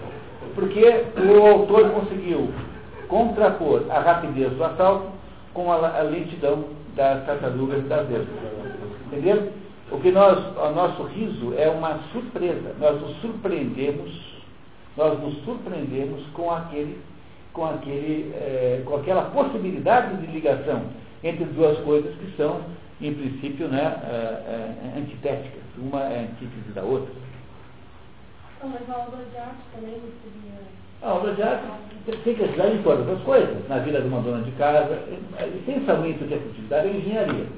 A palavra engenharia vem da palavra engenho. Engenho significa imaginação. Onde a criatividade é a mais importante que em qualquer outro lugar, é na engenharia. Engenharia é criatividade. É só isso que significa engenharia. Imaginação. Mas hoje em dia acredita-se que criatividade seja igual à arte. Então, o sujeito não sabe desenhar, então ele faz um monstrengo qualquer, pega, bota um, bota um gato morto em cima de uma mesa e diz que é uma instalação. Entendeu? Chamada qualquer coisa como Garfield. Viu que bacana? Eu preciso inventar 20 dessas por dia. Estou perdendo milhões. Eu, pessoalmente, estou perdendo milhões em não utilizar essas ideias, um, um gato morto de Garfield, assim, com uma plaquinha. Pô, ele ganhou um prêmio na Bienal. Ah, no mínimo. Entendeu? Então, essas bobagens, entendeu, são o, o, o essência a essência da arte moderna, porque perdeu-se o que dizer, então você fica tentando descobrir a melhor, uma próxima sacação. É, vamos sacar esse negócio. Tá? Bom, mas enfim, nós estamos ainda naquele ponto, a gente faz uma saída da estrada, né? Que são boas porque a aula é isso, né? A aula é uma, um velejar em alto mar. Né? A gente não, não, nunca deve esquecer isso. Mas o, o que eu estava contando para vocês é que quando vem o teatro grego, o teatro grego então faz uma, uma produz uma, uma veiculação é, via dramaturgia daqueles valores que já eram difíceis de serem vinculados na mitologia e nas obras homéricas. Tanto é, se vou pensar bem, é que começa a ficar clara a ligação entre Aristóteles e isso, é que todo o teatro grego é, em última análise, um teatro político. No sentido de que ele é, é no sentido moderno, a palavra político não no sentido aristotélico, tá? no sentido de que ele é feito para formar estadistas. E o que, que é um estadista? O estadista é o sujeito que consegue é, olhar para a lei do céu ah, ah, antes de olhar para a lei dos homens. Então você tem, é, em toda a peça grega, você tem aí uma conotação assim. Então, quem esteve no programa, quem esteve lá no dia da Antígona deve lembrar que é a história de uma mulher, filha de Édipo, que quer que o tio Creonte enterre o seu irmão Polinices, que ele se recusava a enterrar, alegando que ele havia, estava proibido pelas leis da cidade. E a Antígona diz assim, é, tio, mas é óbvio que a lei da cidade é a lei de Deus, portanto é a lei dos deuses, a lei da humanidade, a lei do cosmos, portanto só tenho que enterrar meu irmão. Então, o que é que, para que serve o teatro grego? O teatro grego é feito essencialmente para você transformar políticos comuns em estadistas, em que você possa dar uma, da pessoa a grandeza. No fundo, é um teatro educacional. É educacional para quê? Para a vida na forma. Portanto, é um teatro político. E aí, isso tudo é antes de Aristóteles, compreende? Nós estamos falando aí agora do tempo que foi, mediou entre o final da época heróica, da influência das grandes, eh, eh, das grandes epopeias homéricas, e o, o tempo que antecede a filosofia propriamente dita. Então, na medida em que a religião grega, mais ou menos, que declina, o teatro grego assume esse papel de produzir a luz do sistema. Homéricas então seriam 800 anos menos. É, 800 por aí. Antes de Cristo. Tá? É, é que, na verdade, só, o, o, o Mero teria existido nessa época. Mas o, talvez algumas das histórias fossem mais antigas que ele, ele só compilou. Ninguém sabe ao certo, né? Então, o que acontece é que, é, depois que a fase do Mero começa, depois do Mero, mais ou menos aí, uns 400 anos depois, por aí, começa a haver, então, o, com o declínio do, digamos, da época heróica, começa a haver o teatro grego que sobe, né, sobe e assume esse papel de iluminar o mundo. E onde é que vinha então a luz para, na qual os gregos iriam se, se orientar? Na, nas peças gregas, na dramaturgia grega. O teatro grego está dentro do período helénico. Né? Não, o teatro, o teatro grego já é que é período clássico. Tá? Então, o que encerra o período helênico, o período heróico, né? Heróico, o período heróico ou o período mítico, é a guerra dos, do, contra os persas quando os gregos vencem os persas, é mais ou menos aí. É claro que essas, essas eh, barreiras históricas são todas arbitrárias, né? Mas simbolicamente aí, com a vitória dos gregos sobre os persas, acaba essa Grécia mítica e começa então a Grécia que se chama de clássica. Tá? Clássica é essa Grécia que começa em seguida e que terá como primeiro grande acontecimento cultural o teatro grego. O teatro grego é uma volta de um processo de iluminação do homem grego. Isso é continuação da paideia, então o Werner Jäger conta como isso foi, como aconteceu no livro, né? o Werner Jäger na paideia. Então há uma substituição do, do, do, do, potencial, digamos, grego pelo potencial, do potencial médico pelo potencial é, trágico. A, a, a tragédia que está implícita dentro da Ilíada toda a tragédia grega já está em potência, em semente dentro da Ilíada, do mesmo modo que toda a comédia grega está em potência dentro da Odisseia. Mas a, a, a, comédia grega não tem importância histórica, ou pelo menos muito pequena. Né? Quem é que se incomoda com Aristóteles? As nuvens, os salos, as rãs, enfim. É tudo meio de brincadeira. Agora, a gente continua lendo o antigo né, com maior cuidado, com maior profundidade. Então, o teatro grego que estava implícito dentro da Ilíada, ele aflora completamente, na mesma medida em que a religião grega se cresce e ele então toma conta. E aí então é o teatro que ilumina a mente do homem grego. Há mais de duas centenas de peças, das quais só sobraram 33. O que também significa que você consegue ler todo o teatro grego num semestre, assim, com um pouco de disciplina. É um grande, um grande programa para a vida né, da parede todo, ele está todo traduzido em português. Sugiro as traduções do Mário da, da, da, Mário da Gamacuri, que são editadas pela Zahar Editores, que são as melhores traduções aí que nós temos aí, muito bem feitas e muito bem comentadas, sobretudo. E o teatro grego, então, que é um teatro cívico, digamos assim, em última palavra, é um teatro cívico. Ela serve para discutir o comportamento humano esse teatro cívico, no entanto, não se sustenta e é, ele é rapidamente agora substituído pela filosofia com o advento de Sócrates, que era é, mais um, aparentemente mais um sofista, mais um fulano que é, passava a vida inteira é, fazendo demonstrações de raciocínio nas praças, uma espécie de mascate de ideias, mascate de, de raciocínio, e Sócrates revela-se, ao contrário disso, o, o, fundador da filosofia, na medida em que Sócrates, então, é, decide fazer um ato de absoluta anormalidade frente ao quadro que eu pintei para vocês até agora. Porque se, ah, se até então ah, o, que, o, que, caracterizava o homem grego era a sua, a sua adequação. O que é o cidadão grego? É o sujeito que está adaptado aos deuses da cidade. É, vocês compreendem o que eu quero dizer isso? Está adaptado aos, ao imaginário e aos princípios de valores que não são pertencentes a ninguém, mas que pertencem àquela comunidade. Cada cidade tem um Deus que a protege. E o Sócrates aparece, porque ele, é, ele, é, ele é acusado de ser impiedoso, ou seja, de, de ter é, desprezado os deuses da cidade, primeiro o acusam de ser ateu. Depois o acusam de, ser, é, de ter trocado os deuses da cidade por outros. Assim, ah, peraí, vocês me acusam uma coisa de outra, porque eu não posso ser acusado de ser ateu e ao mesmo tempo de trocar os deuses. Porque se eu troquei esses deuses por outros porque achava melhor, então eu não posso ser ateu, porque eu só não gosto desses, gosto dos outros. Não, o, no, na, no livro maravilhoso e precioso, chamado Apologia de Sócrates, que já esteve no programa também, você tem os Sócrates então destruindo uma por uma as, os argumentos da acusação. Mas o que, na verdade, queriam fazer era punir Sócrates politicamente por uma porção de outras razões, e ele compreendeu que era da sua capacidade de sacrificar até mesmo a própria vida, pela manutenção da opinião pessoal, frente à manutenção da opinião da cidade, prendia o nascimento de uma coisa chamada filosofia. O que Sócrates faz é deixar-se imolar como um cordeiro, exatamente como fez Jesus Cristo, claro que guardado as proporções.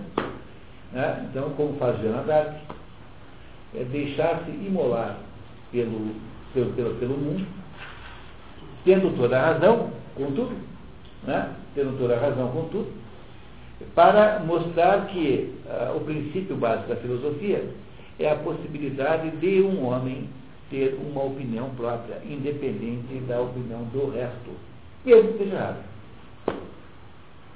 Se Sócrates não se tivesse deixado imolar por essa ideia, Sócrates não teria criado a filosofia, teria sido apenas um filósofo amado.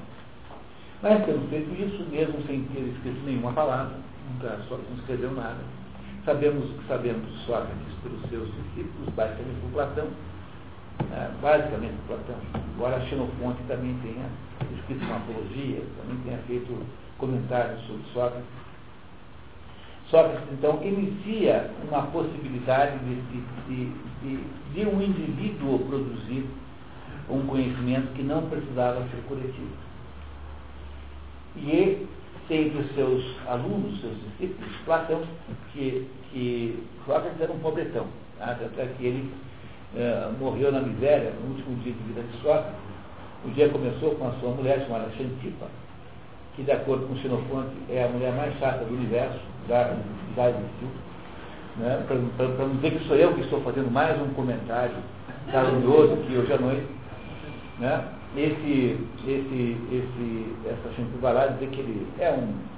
Pode que morra mesmo, né? que ele larga a miséria com os filhos aí, sem nada. Tal. Ele quer fazer um, um último discurso, isso é, é verídico, é jornalístico e aí então o Sócrates, que era um pobretão miserável, que não pôde nem mesmo.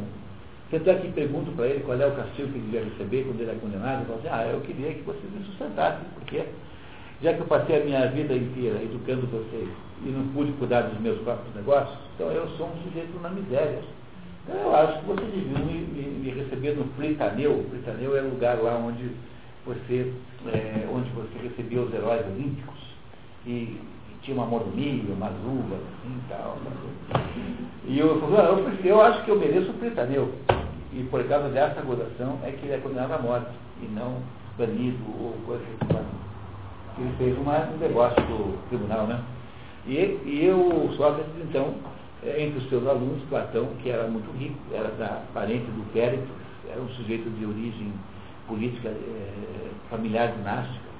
O Platão, então, é, faz a continuação desse processo, criando então a filosofia platônica, que é uma filosofia maravilhosa, enorme, nós não vamos poder estudar aqui, a não ser naqueles pontos em que ela é contestada pelo Aristóteles, sobretudo no modelo de Estado que está na República de Platão, e que é contestado por Sócrates na política. Mas isso virá ao seu tempo, não é o caso agora. E o Platão, então, constrói um monumento, uma catedral gótica chamada Platonismo, toda baseada em diálogos, em que a principal personagem é sempre Sócrates, exceto nas leis, que é o último diálogo que Platão escreveu, e que já é, é ele mesmo quem é o principal interlocutor. É claro que metade do, é, nas obras platônicas, uma boa parte do que Sócrates diz, não é Sócrates, é Platão que diz, mesmo porque Platão escreveu toda a obra depois da morte de Sócrates. Platão escreve, faz então essa enorme, faz essa enorme obra, e Platão tem um discípulo chamado Aristóteles. E esse discípulo chamado Aristóteles é a personagem que nos interessa hoje aqui, e vamos então finalmente falar dele daqui a 10 minutos, depois que nós tomarmos um cafezinho aí para darmos uma esticada de pé.